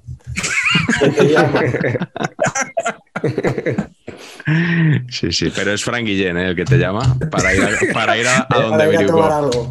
Me llama para tomar una, para tomar una pesicola, claro. Oye, por una, cierto, una piecita en The Athletic también puedes hacerte. Que fue a hablar del Virukop Bistro y cerró sus puertas. Eso es para, para trasladarse, eso sí. Seguimos, seguimos matando gente Increíble, ¿eh? qué, capacidad, macho. Tendremos que hacer una comida también ahí en el, en el Virgo Bistro, pero comida, no cena. Porque yo eso de los vodkas no, no estoy ya para, para aguantarlo. no se lo eh, recomiendo. Cortina, ¿cuál es tu siguiente central, por favor?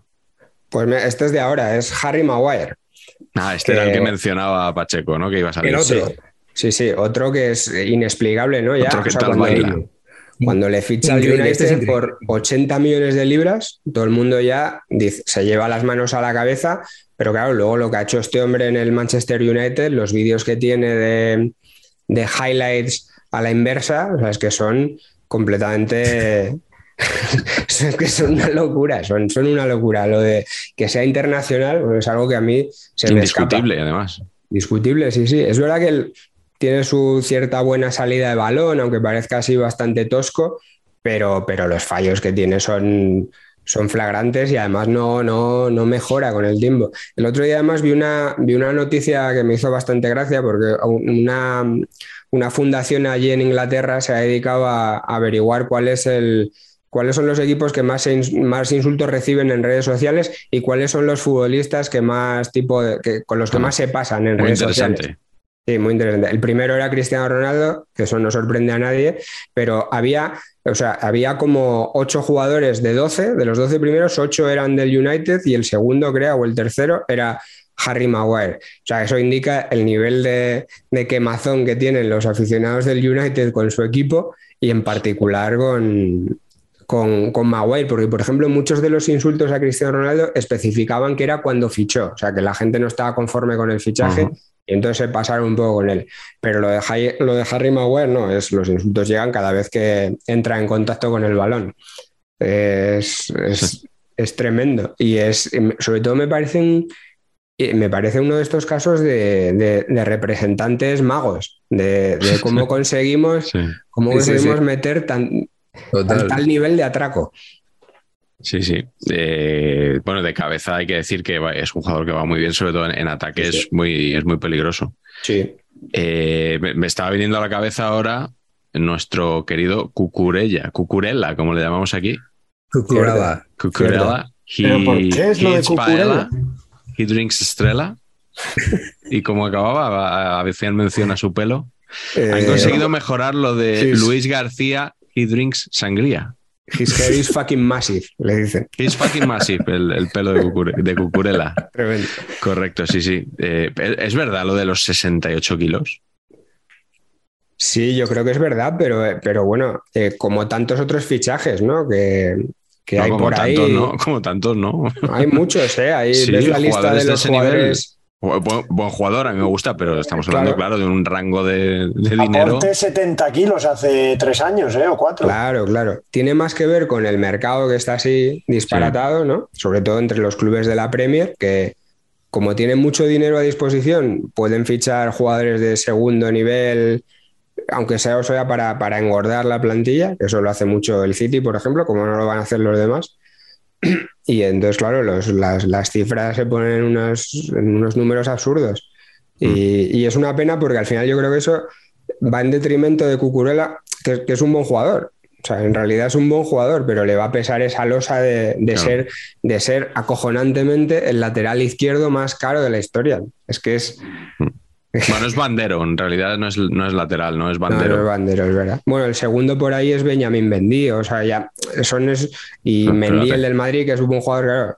Es que el, mm. mercado está en esos niveles. Pero llama la atención, claro. Mm. Bueno, pues cierro yo esta ronda con un jugador que la verdad costó bastante menos. Eh, me estoy refiriendo a Kaká, pero evidentemente no estoy hablando de, del caca que vosotros estáis pensando, que es Ricardo Isexon dos Santos Leite, sino de Kaká Becerra, central brasileño que jugó en el Deportivo de La Coruña, Patch, que veo que ni recuerdas. Jugó, brevemente porque era tan malo o sea, era otro con planta, así alto, eh, pues eso, brasileño, y duró dos telediarios. Bueno, al punto que es que a este lo trajo Domingos Paciencia, que entrenó al Deport dos telediarios también. Dos telediarios también. Eh, sabéis que el hijo de Domingos Paciencia ahora ha firmado por el Celta. Que bueno, que no es que sea un icono del deportivismo su padre, no. pero tiene cierta gracia, ¿no? Que, que, haya fichado a su hijo por el Celta y que un delantero se llame Paciencia, ¿no? Que de naming la verdad que como no empiece a meter pronto goles, y creo que no es muy goleador, pues lo de paciencia puede, puede haber bastante, bastante coña por él. Y eh, de la, del extensísimo currículum de Kaká Becerra, que tengo entendido que jugó hasta, hasta bastante mayor, no es verdad, como pone en Wikipedia, que está en el Tondela, ¿vale? No, no, está, no está jugando, no sigue jugando con 41, 41 años en el Tondela, pero, Patch, esto te va a gustar mucho, jugó, llegó al Depor procedente del Videotón. Hombre, de Ceques Fejerbar, sí señor. se confirma que el Videotón sobrevivió a los años 80 y al menos la pasada década todavía existía el Videotón y traspasaba futbolistas. Me compraba yo una cinta VHS de Videotón ahora mismo, o sea, pero era gusto, o sea, bien. Sí, sí. Bueno, vamos por otra ronda de laterales. Empieza tú otra vez, Cortina, que es el, eh, perdón, de laterales no, de centrales. Eh, es el cuarto, si no me equivoco, ¿no? Sí, es el cuarto. Eh, este además es familiar de, también otro grandísimo pelotero que ha dejado muchísima huella en el fútbol español como Rigoberson. El, el Rigoberson es el tío de, de Alexson, mítico. Bueno, pues un jugador de época y su tío, eh, la verdad que era bastante mejor jugador que él, sobre todo con Camerún, ¿no? Yo, yo le meto en este, a Rigoberson le meto sobre todo en este ranking porque, porque es el, caso típico de futbolista que con su selección la rompe y con, con determinados clubes es, un, auténtico galimatía su juego, ¿no? Eh, y, eso le pasó en el Liverpool, sobre todo. El, o sea, y en Liverpool le consideran como uno de los peores fichajes del, mm de la historia. Llegó con, con Ulier, cuando, cuando Ulier entrenaba al Liverpool, y la verdad que estaban un poco de, capa caída. Llegó ahí época Carragher y, bueno, eh, una época que mm, no era el Liverpool que fue después ni antes, ¿no? Tenían bastantes problemas, sobre todo en defensa. Fichan a, al camerunés, una planta espectacular, además con una experiencia bueno, de la hostia, con, jugando mundiales, jugando Copas de África, eh, en fin, siendo un tío súper importante con la selección y luego pues en Liverpool eh, un coladero absoluto, vamos, un, digamos un, un hazme reír, ¿no? Y eso, o sea, es que me encantan estas historias de ser héroe en un sitio y, completamente la risa en, otro sitio para los aficionados, que no haya ese respeto mm. de, bueno, tú eres Maldini, pero chicos, que aquí te las comes todas. No, y, pasaba un poco con Rigobertson en el, en el Liverpool. Y, ya digo, el, bueno, el, acabó jugando o sea, dejó una huella tan profunda su mal juego, imagínate cómo fue, que él ni siquiera era un titular, ¿no? Jugaba 13, 14, 15 partidos, estuvo ahí tres temporadas y ya no se le recuerda por eso y por su pelo, como a tantos otros jugadores africanos, ¿no? Que con ese punto de racismo que también existe mucho en Inglaterra, le cantaban determinados cánticos, tal, a su pelo, ¿no? Y, y nada, desastre absoluto Rigobertson y sin embargo leyenda en Camerún hasta tal punto que, bueno, ahora es el seleccionador nacional y uno de, sus, de los héroes, ¿no? De, de la de Camerún de, de siempre, ¿no? Pero no vayas por, por el Mersey porque se van a reír de ti.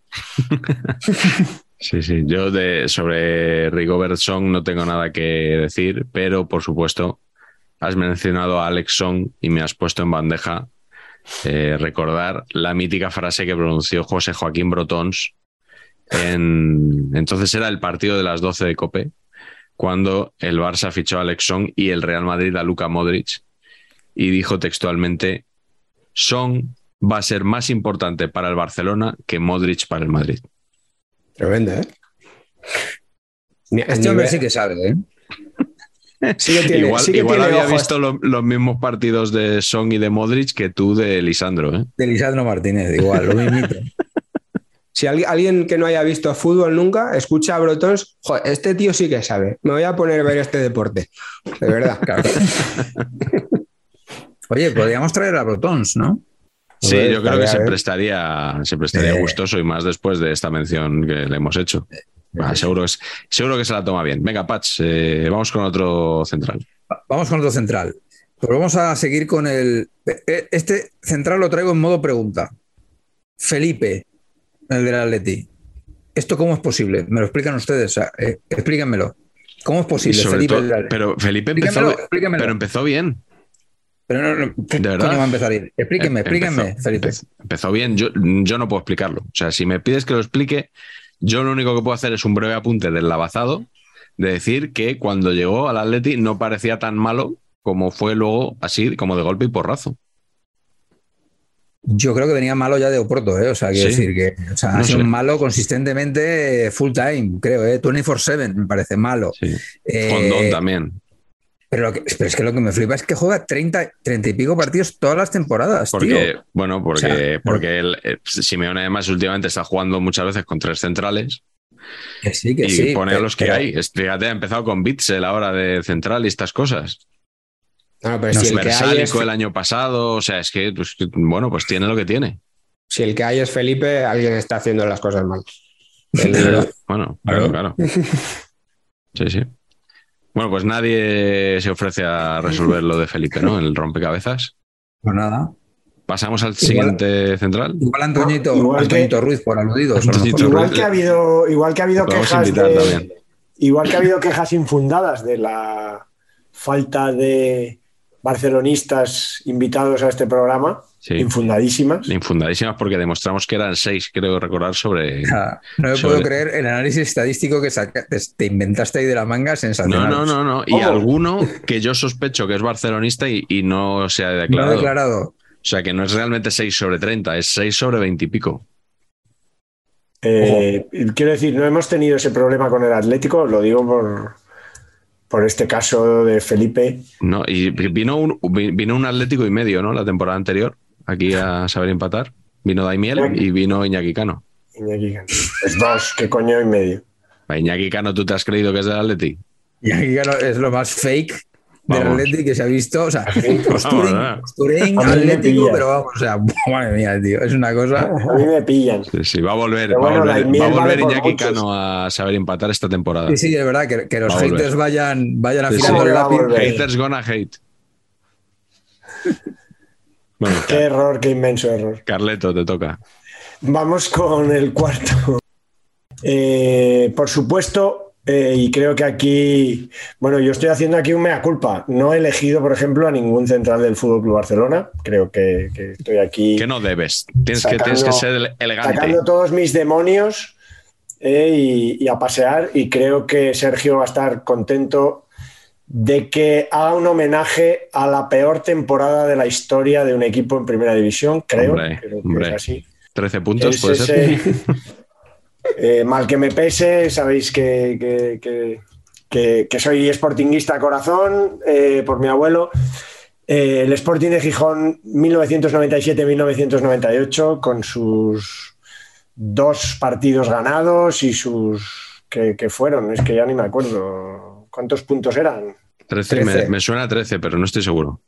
Yo lo sé porque todos los años me llega un WhatsApp de un amigo, cada vez que el Oviedo hace, cada vez que alguien en primera hace 13, me llega un WhatsApp de que, venga, otro año que salvamos.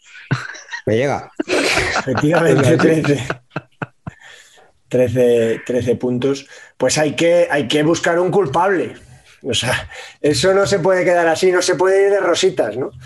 Y como en este caso yo a Nikiforov pues le vi hacer alguna cosilla, voy a elegir a uno que solo estuvo esa temporada, que tiene un buen naming además, que es Roberto Trota, Hombre. ¿el cabezón trota puede ser? el cabezón, efectivamente. Sí, sí, sí, el cabezón Trota, que bueno, que llegó al Sporting, eh, llegó un poco, no, no estuvo en los primeros partidos, o sea, que llegó como para un poco sacar las castañas del fuego, yo creo, ¿eh? Y venía de, había sido campeón, yo creo, en, en Vélez, de esos años que Vélez ganó varios partidos seguidos con, yo creo que era el entrenador que luego estuvo en el Mallorca, que ahora no me, que ahora no me viene, ¿cómo es? Cooper.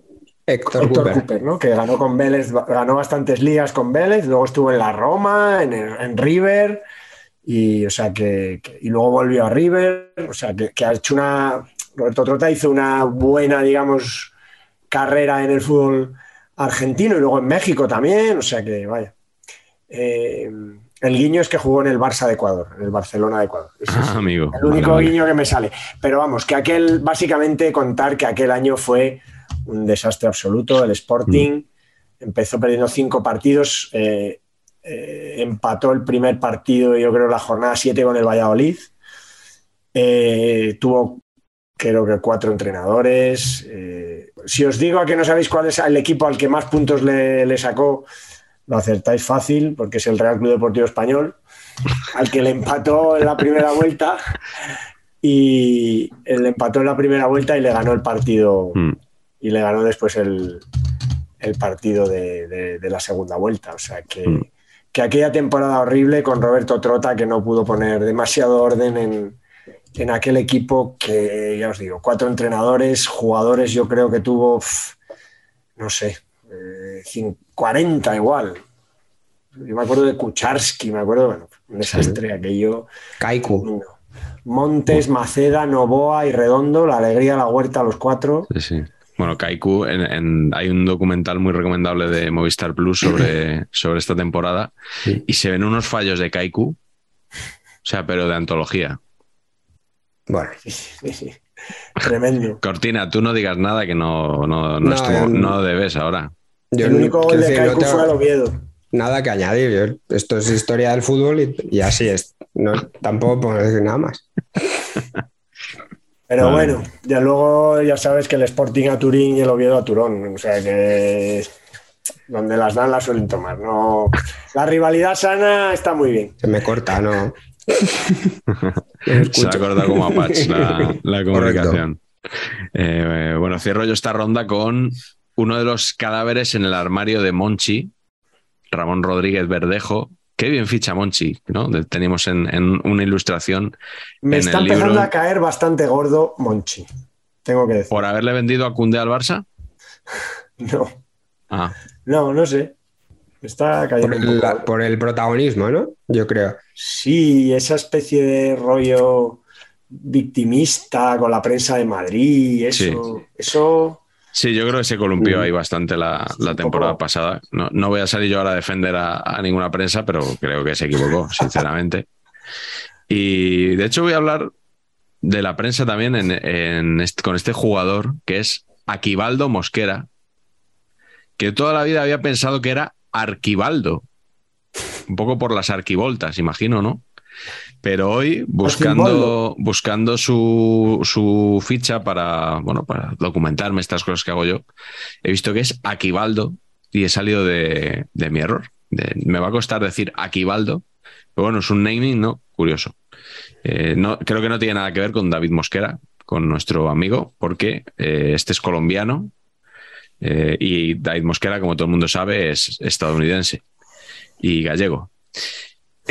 Eh, este chico, además, que pasó por Día Nacionalidad Mexicana, creo también, porque Monchi lo ficha del Toluca. Claro, ¿quién iba a pensar que un jugador llegado del Toluca no iba a dar rendimiento inmediato, no? Es muy raro, En- es muy en la raro. Liga muy Española. raro. Claro. Pues lo- lo- los ilusionados seguidores del Oviedo y el Sporting este sí. año con los fichajes mexicanos. Por ejemplo, sí, sí. que- Clarísimo que de esa fábrica de producir talento, que es el fútbol mexicano, llegó un jugador tan malo, ¿no? Muy Sí, raro. sí. Y bueno, estuvo dos años en el Sevilla y lo hizo tan mal que, claro, la, la prensa, pues, ¿qué va a decir de él, no?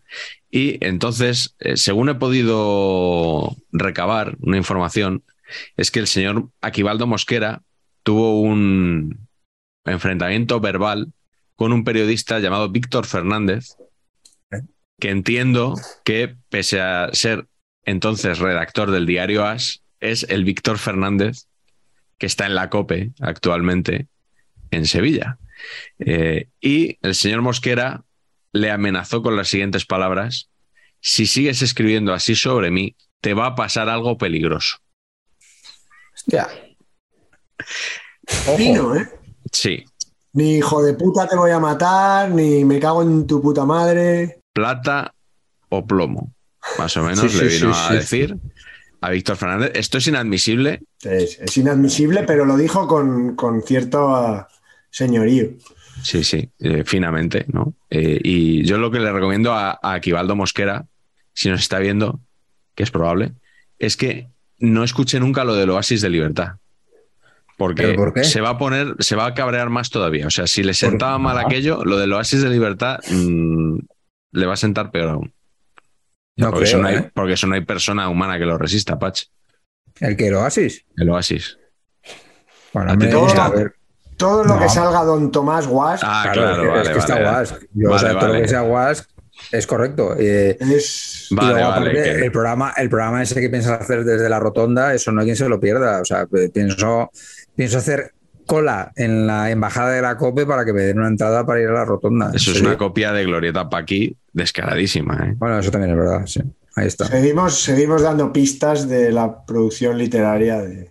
De Sí. Pacheco, ¿no? Pues, pues, eh, a ver si encuentro para ilustrar esto de la Glorieta Paqui, que, que ha estado eh, mi señor hermano con mi sobrino en la Glorieta Paqui. Ah, sí. tengo, tengo, tengo documentación gráfica. Nuestro amigo Eduardo Zaldívar también estuvo allí, nos grabó un vídeo ¿Ah, sí? que si el, servicio de documentación tiene a bien eh, incorporarlo, Pero circuló por la glorieta Paqui eh, con su Sí. vehículo y, Sí. y grabó y nos mandó. Pero rollo Google Street View, o sea, 360. Sí, sí, 360, 360, eso bueno, es. bueno, bueno, bueno, bueno, bueno.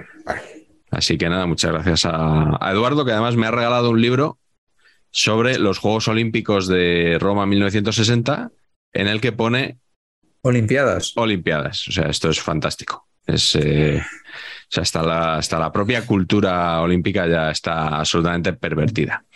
Vamos con la última ronda de centrales. Venga, Cortina, empieza tú también. ¿Con quién cerramos? Bueno, este igual le gusta a Carleto porque Le es el, el gran, el, el enorme y también, bueno, pues prácticamente un Beckenbauer de nuestros tiempos como fue Oleguer Presas Ulague. en el. Este, Ulague. este es el único. Voy a hacerlo, voy a hacerlo. Español que hemos elegido entre los Correcto, cuatro. correcto, correcto. Por favor, eh, Espanjol, ¿no? descolgad el teléfono, no vaya a llamar Oleguer Presas indignadísimo ¿no? con, con estas declaraciones. Pero em, bueno, simplemente le meto por lo, por lo extraño que era ver a Oleguer en, en ese equipo, ¿no?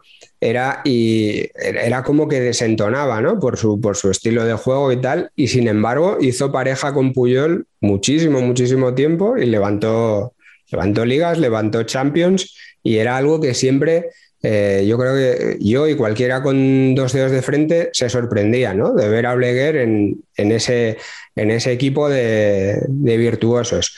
Y, y, sobre todo también por cómo llegó al Barcelona, porque él tampoco era cantera del Barcelona. Digamos que a él, a él le fichan, él, él, jugaba en la Gramanet en, en segunda B muy joven y, y, le ficha al Barça como, como tantas veces hace para, para, su, para reforzar el equipo filial. Llega a la vez que Iniesta, por cierto, ¿no? Qué contraste de, de todos los estilos del fútbol me gustan, ¿no? Son respetables. Qué, contraste, ¿no? Entre, uno y, bueno, Hombre, cada uno a lo suyo, cada uno a lo suyo. Cada uno a lo suyo, ¿no? Y, bueno, le ficha, le ficha al Barça y luego le para, la, para el B y, va alternando unos cuantos años, como suelen hacer muchos jugadores, el, pequeñas apariciones con el primer equipo y jugando en el B y, y acaba siendo la verdad que muy importante contra todo pronóstico y, yo creo que contra todo sentido pero, pero muy importante, haciendo pareja con Puyol. Y luego hay un dato que a mí ya me fascina, que es como eh, el, siguiente paso que da en la carrera Oleguer, que tampoco es un jugador, eh, digamos, que, que, se caracterizaba por, por el digamos, el, por ser un preciosista y se va al Ajax, ¿no? A la cuna del, del fútbol total, ya veterano, además, ¿no? que indica un poco también lo, lo mm, digamos, lo mentirosos que son los equipos a veces con, los discursos, ¿no? Cuando hay necesidad, pues fichas al jugador que, más te mm. conviene y en ese momento era Oleguer mm. Presas para el primer equipo del Barça y Oleguer Presas para el primer equipo del, del Ajax, que ya cuando llegó ni era joven ni era, ni era virtuoso, ¿no? Y, sin embargo, eh, ojo, una carrera de, en cuanto a títulos y, aparición en primera división muy, muy digna de, de Oleguer y, luego, bueno, todas las declaraciones que recordamos, ¿no? Cuando rechazó ir a la selección española porque decía que le, que le provocaba aversión que, bueno, oye, mira, Pero estuvo, estuvo en una concentración, ¿eh? Con Luis Aragonés. Sí, está con, estuvo con en una el foto con el sí, sí, hay una foto. No fue como el caso de Nacho, el del Compostela, ¿no? Que sé si se negó a ir de, claro, de plano. Pero yo creo que sí. ¿Se negó a ir o no, fue convocado? Nacho no, fue, no fue convocado. ¿A ti quién te ha llamado? A Nacho quién la ha llamado. A ver, claro. Exactamente. Hizo unas declaraciones en las que decía que él no iría a la selección, luego se acojonó bastante cuando entró en el larguero mm. para toda España y nunca llegó a ser convocado. Y bueno, está la duda de qué hubiera hecho si Clemente le, hubiera llegado a llamar. Por cierto, que el otro día dije que Clemente había llamado a José Ignacio a la selección y lo llamó Camacho, que nos corrigieron en los comentarios. Así que la gente se aburre mogollón. Que conste en acta. Bueno, no, no es que se aburra, es que el que nos lo dijo lo sabía. No, no, no. Y, nos lo hizo saber. Y también me dijeron que José Ignacio eh, además de lo de la prestación social que contó Oscar Abucasem, eh, parece que tenía múltiples abuelos y abuelas que sufrían problemas de salud de forma recurrente y que le obligaban a viajar a la, Rioja. muy a menudo. Ya sabéis cómo lo que os digo, ¿no? Muy buena táctica siempre. es que eso, eso es imbatible al final, eso funciona, tío. ¿Qué le vas a decir a Juan Ignacio? Lo tenía, que pensar, lo tenía que haber pensado yo para el programa del Mundial del 30, este que me dice. Ya es, ya es tarde. Sí, sí, ya es tarde. Ya vamos por México 86 la semana que viene. La ola te ha, te ha arrasado. Sí. Venga, Patch, de, dinos tu último central. Bueno, vamos a cerrar también con otro ejemplo clarísimo del mundo de la dirección de arte peligrosa, que es el sensacional jugador ucraniano Dimitro Anatolievich Chigrinsky, ¿no? Hemos dejado los del Barça para el final. 25 millones que bien invertidos al final. Un regalo. Eh, porque es que, ¿no? Un caramelo. 13, partidos y otra vez para el Shakhtar. Claro, también esto tiene eh, otro efecto que, es muy de central. Eh, y voy, a, voy a más esto. Es muy también de torneo veraniego. Es mi equipo juega contra alguien, ese alguien ese, juega un partido medianamente decente y para adentro. Mirar, no. O sea, en general, no. O sea, olvidaros. Eso es fogonazo. No pasa. Y un poquito Guardiola le, dio paso a eso y no, no, quiero a no, dejarse, dejarse de centrales bueno, Chigrinski. ¿Por qué? Porque así me apunto yo el tanto de, fijaros, este nadie conocía, lo he puesto aquí y estamos hablando de Frank Beckenbauer ucraniano. ¿no? Sí, sí. Aquí. Es que yo, a ver, yo evidentemente desconozco si Guardiola pensó eso o no, porque no lo puedo saber, pero es, que, es que tiene toda la pinta de que fue eso. Claro, a ver, ¿no? o sea, aquí desde el mundo de la especulación de saber empatar, eh, nos abonamos a eso de que tú ves a uno en el PC Fútbol ahí que no es muy conocido y tal, y dices, este, este, este me lo voy a inventar yo. Pero esto también lo hago otra vez por mi nuevo puesto de analista internacional. O sea, yo creo esto también de inventarme cosas que pasaron en la cabeza de Guardiola que pudieran haber sido o no, ¿no? Ah. Pues yo creo que también va En, ese, camino bastante importante. Luke, un poco trifón, Ivanov, ¿no? Sí, pero era, era un poquito también desarrollado. más, sí, era más Cristo que se ha bajado del paso de Semana Santa por lo que fuera, ¿no? A jugar ahí, ¿no? Eh, Mm. ¿no? Sansón, Y- un poco Sansón. Sí, sí. Eh, capilarmente excelente, ¿eh? Igual, Cucurella. piensan, i- igual piensan ustedes, este hombre Joaquín habla desde la envidia, Se muere, un, pues se sí. muere un menino cada vez que decís cucurella con él. Cucurella. Con él Cucurella. geminada italiana. Por cierto, que Cucurella también habla English, pero very good, ¿eh? que he visto varias interviews de, de great Sí. rendimiento. ¿eh? Good Bastante. evening. Vamos a decir estrella también. No tanto, no tanto good evening, pero, mm, pero near, near good evening. Bueno, total, que Chigrinsky está aquí cinco minutos y al año que viene, al año siguiente se va y dice, dice el Barcelona que el Shakhtar le recupera por 15 millones de euros. es que me da la risa, es que es increíble, es increíble. Y ya está. Es un poco el Clarence Seedorf del Barça, ¿no? El Chirinsky, porque o sea, a Seedorf se dice que el Madrid lo vendió para poder pagar las nóminas Sí. en un mercado de invierno y con Chirinsky se dijo una cosa parecida, que era cuando se dijo, es que están prohibidas las fotocopias en color en el Barça. Se tiene que hacer en blanco y negro porque hay un ahorro ahí en marcha. No había palancas, claro, para fotocopias. Claro. Entonces, por cierto, Chigrinsky, jugador que por lo menos, o sea, justifica el comando, el atajo de los ordenadores copiar-pegar, lo Sí. justifica Chigrinsky en sí, sí, sí. absoluto. Un nombre imposible. revesado. Imposible. Sí, sí. Carleto, ¿cuál es tu último central? Bueno, me habría gustado mucho meter a Dusan Mijic, un bosnio que tuvo el español la misma temporada con dos narices que trajimos a los rusos, trajimos a este central, que luego fue al Palamos, pero no nos descendió.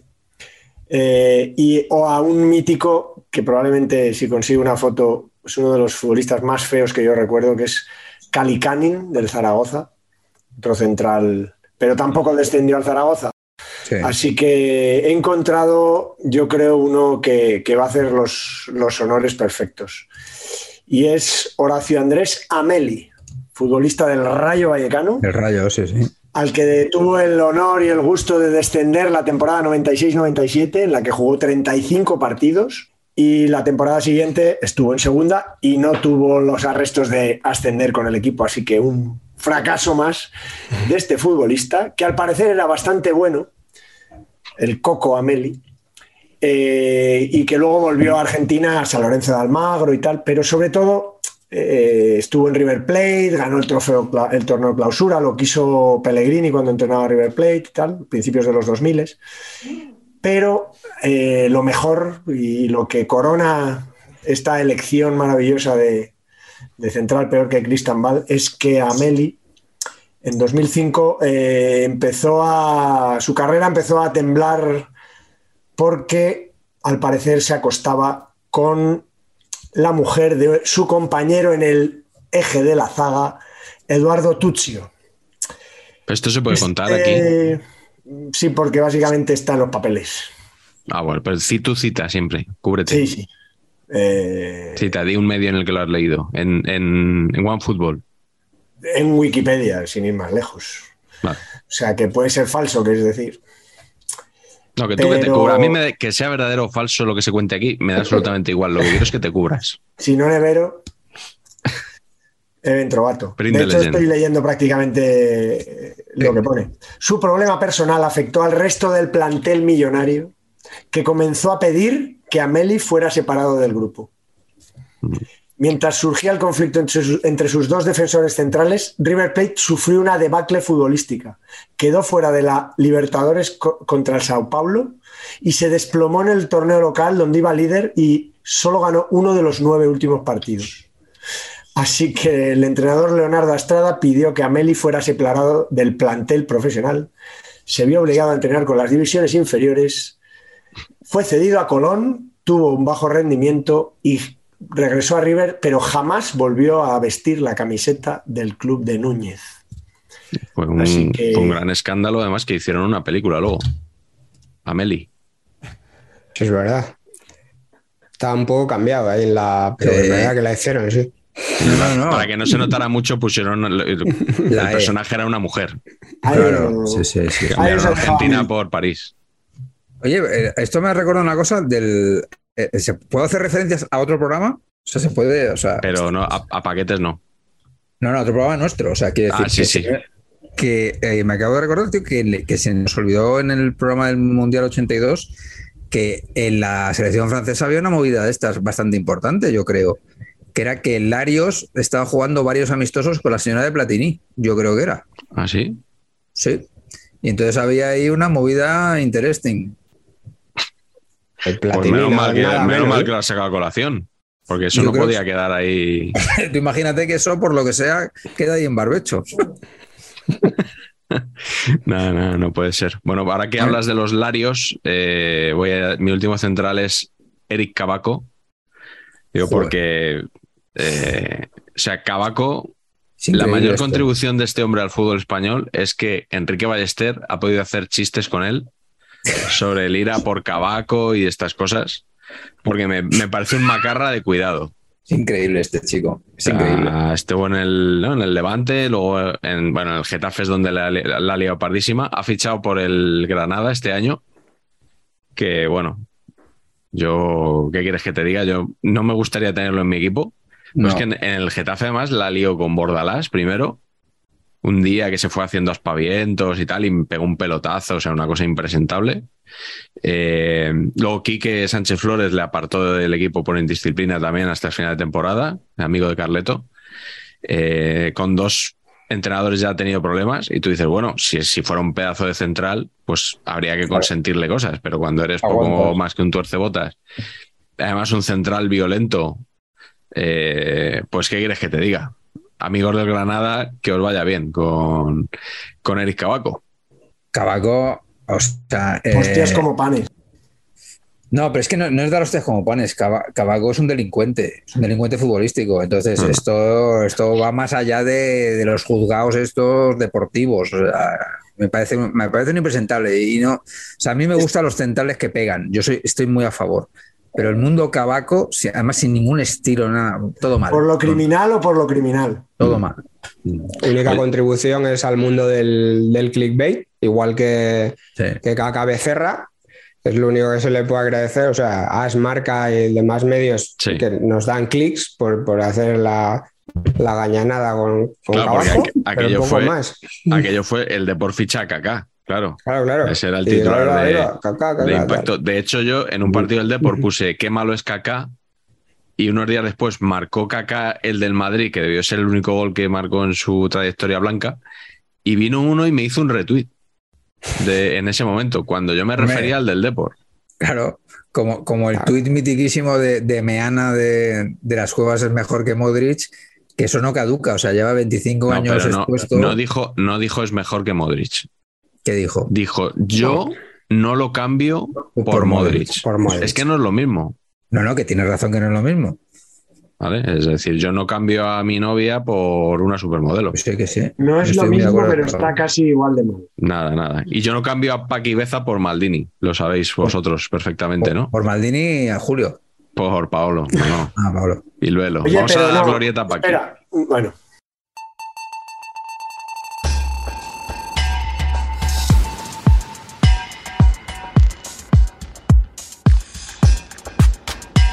Carleto, ya estamos en la glorieta. ¿Qué querías decir?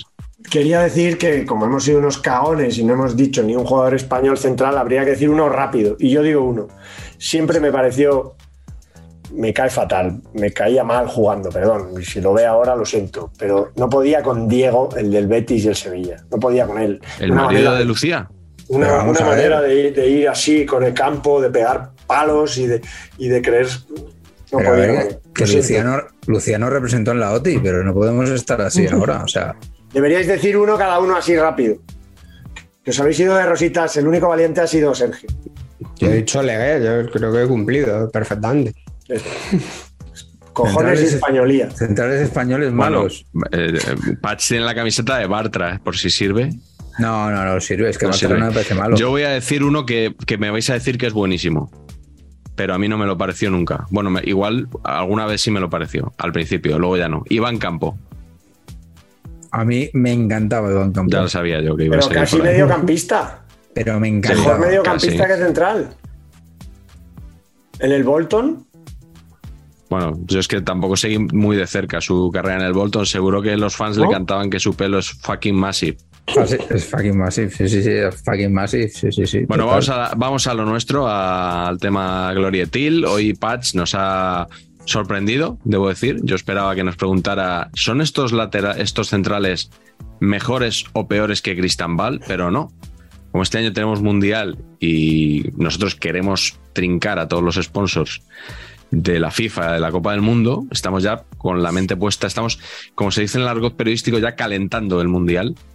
Eh, y la pregunta hoy de la Glorieta Paqui es: ¿merecen estos jugadores formar parte del combinado nacional que nos representará en la cita de Qatar 2022? Así que os voy a decir ocho defensas seleccionables y pulgar arriba o pulgar abajo. Más o menos tendríamos que llevar a cuatro de estos. O, bueno, si no nos gusta, pues eh, algún otro que se nos ocurra. El primer nombre, así a sangre fría, es Pau Torres. Solo a Carleto le gusta Pau Torres. Sí, me parece un. Iba a decir, me parece un buen chaval. Sí, sí, yo, vamos, eso no, no, no, buenísimo. no hay duda. Además, Me nos dijo Enrique. Ballester que se apellida Pau Francisco. No roba ni mata, entrega todo lo que gana en casa a su madre, Sí. allá en Villarreal, y me parece. Me parece aseado. Me parece que de lo que hay, pues bueno. ¿Es de Villarreal, Pau Torres? Es el chico no, de es- pueblo que ejemplifica. no- Sí, eso no está lo muy contado, ¿no? oído, ¿no? No se ha dicho. ¿no? No lo he oído nunca, no sé. Yo no lo he dicho. No, no, aquí Pues no no se ha dicho, desde luego. A mí sí me, me parece correcto. Sí, correcto. Más, más blando que el día de la madre. Un buen suplente, un suplente correcto, joven, rápido, por lo menos. Buena, saca bien el balón y Hmm. para suplente a lo mejor de, de otros. Que tampoco Oh. andamos muy sobrados, ¿eh? No, no. Otros como, por ejemplo, segundo nombre, Laporte. Aymeric Laporte. Patch, el único que le da para abajo. ¿No te gusta Laporte? Por consistencia con Lorenzo Brown. O sea, si, si me he negado al concepto me vas a comparar, Brown, me, perdona, mete me, con- me vas a comparar a un chico formado en la cantera del Athletic con Lorenzo Brown que no sabe situar Madrid en el mapa de España. No, No. tiene nada que ver. A mí me gusta el aporte, reconozco que me gusta. Me parece, y me parece que ahora mismo estamos en modo eh, tuerto en el país de los ciegos, clarísimamente. Me parece el mejor que tenemos. Mm. Bueno, vamos a destapar la caja de Pandora. Tercer nombre, Eric García. No nos gusta ninguno, ¿no? Aquí, es que, no, que Patch, tú, tú si quieres ser analista internacional, panenquita, pizarrita y estas cosas, le tienes que dar pulgar arriba a Eric García.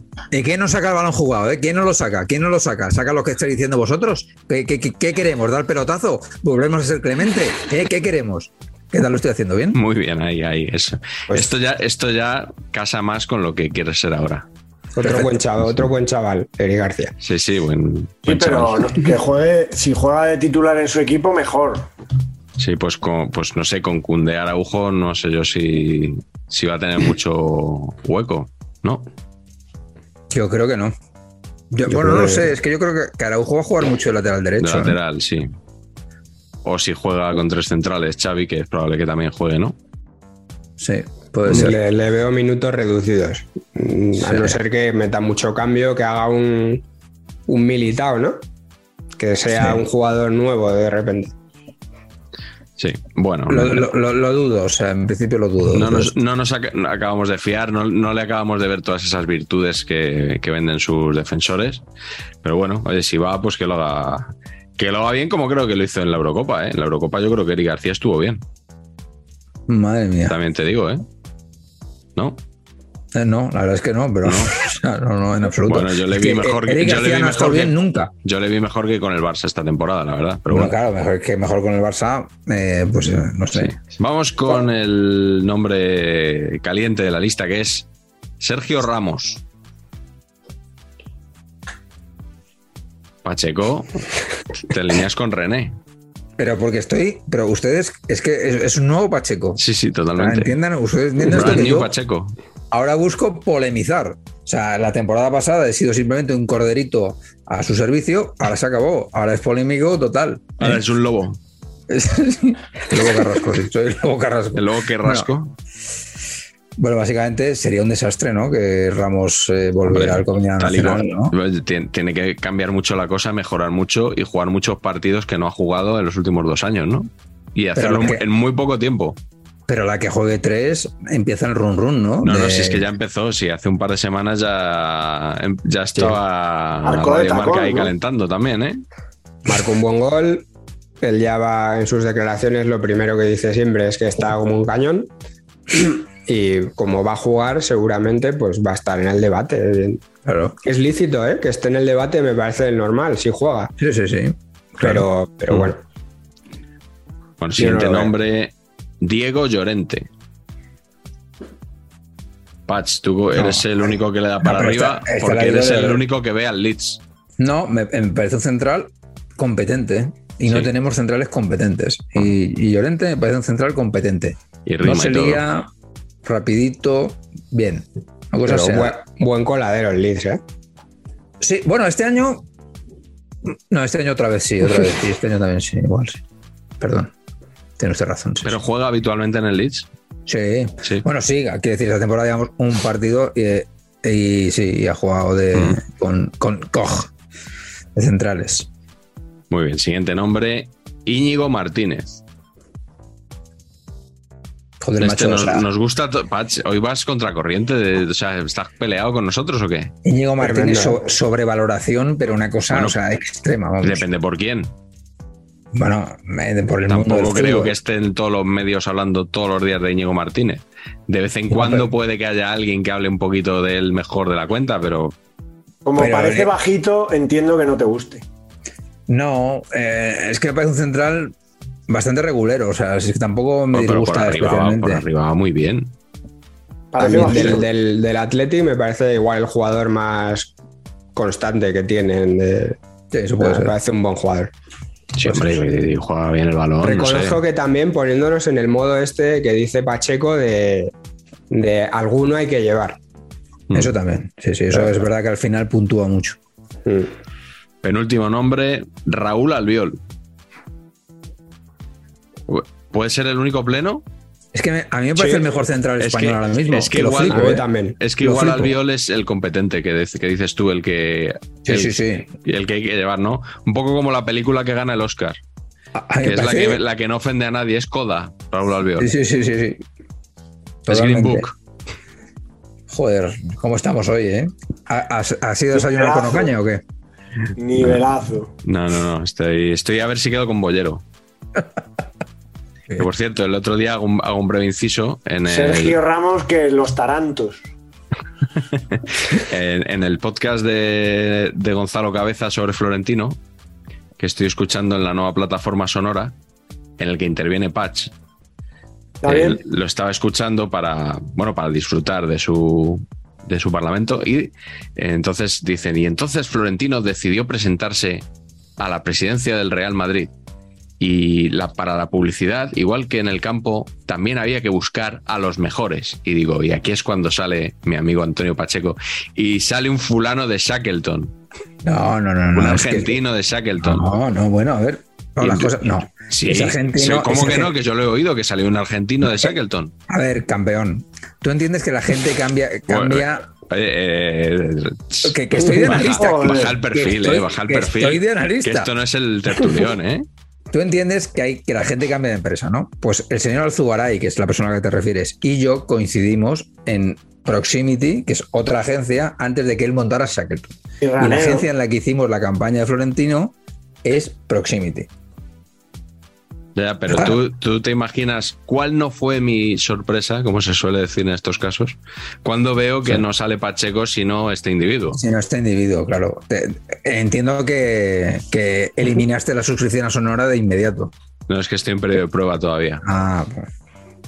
Muy bien. Sí, sí. Bueno, tras este apasionante paréntesis, vamos con el último nombre de la lista, que no podía ser otro que Gerard Piqué. Mira, Carleto, antes de decir el nombre, ya estaba poniendo el, el dedo para abajo. pleno negativo, hombre, yo creo que sí. Es un poco lo de Sergio Ramos y, y con el agravante de que él está retirado de la Ajá. selección. O sea que. Claro, pero es que esto es un Ruby, esta tiene que hacerme la Ruby y Claro, es, que, claro. es, que te- es que, vamos, no me jodas. No me jodas. Ni hablar. Pero que de eso también hay movimiento mediático, ¿no? Que es que Piqué, y si estando en forma Piqué, es Sí. el mejor central que hay. Y que, ojo, Sí, sí. ojo, que igual sí, ¿eh? Pero vamos, de Sí. ninguna de las maneras. O sea, O sea, pero, Mace- pero tú. Maceda, por- si se pone en forma Maceda, ¿creéis que podría llegar? Pero tú, entonces, Patch, por carta en la mesa presa o pesa, ¿no? Sería lo de, ah, si has dicho que te vas, te vas. claro, claro, se siente, se siente. Claro, Te has, sí, sí. quitado la, te has quitado la clasificación, la fase de clasificación y ahora quieres venir a mesa puesta. Esta Ruby me la tienes que hacer. Mira, no, champ, no. Oye, qué gran tuit del usuario arroba el otro día, comentando con, a raíz del fichaje de Isco por el Sevilla, que dijo eh, algo así como todos mis respetos a Isco, que ha esperado para firmar por un equipo a que, espera, a que acabara la pretemporada. Maravilloso. es que es la, es la verdad, tío. Sí, sí. Yo creo además que esperó a que Diego Torres escribiera un artículo diciendo Isco no tiene equipo y tal, y al día siguiente fichó por el siguiente, Sevilla. chacata. Me gusta lo de Isco que esto lo hacen ya muchos jugadores, ¿no? Que ya no. Hay- dos extremos, ¿no? El, el jugador que llega dice, y ya es el primer sevillista cuando llega, y luego está sí, gente sí. como Isco que dice, no, bueno, yo vengo aquí porque la verdad que es un equipo que va a jugar Champions y, y en fin, ¿eh? que, me conviene- que me viene de puta madre para mi carrera. Y ya está. Se lo dice con otras palabras, pero dice eso, ¿no? Es como el otro extremo, ¿no? Era mejor que estar en casa. Claro.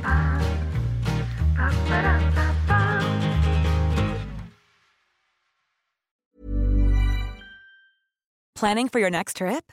Elevate your travel style with Quince. Quince has all the jet setting essentials you'll want for your next getaway, like European linen, premium luggage options, buttery soft Italian leather bags, and so much more. And is all priced at 50 to 80% less than similar brands. Plus, Quince only works with factories that use safe and ethical manufacturing practices.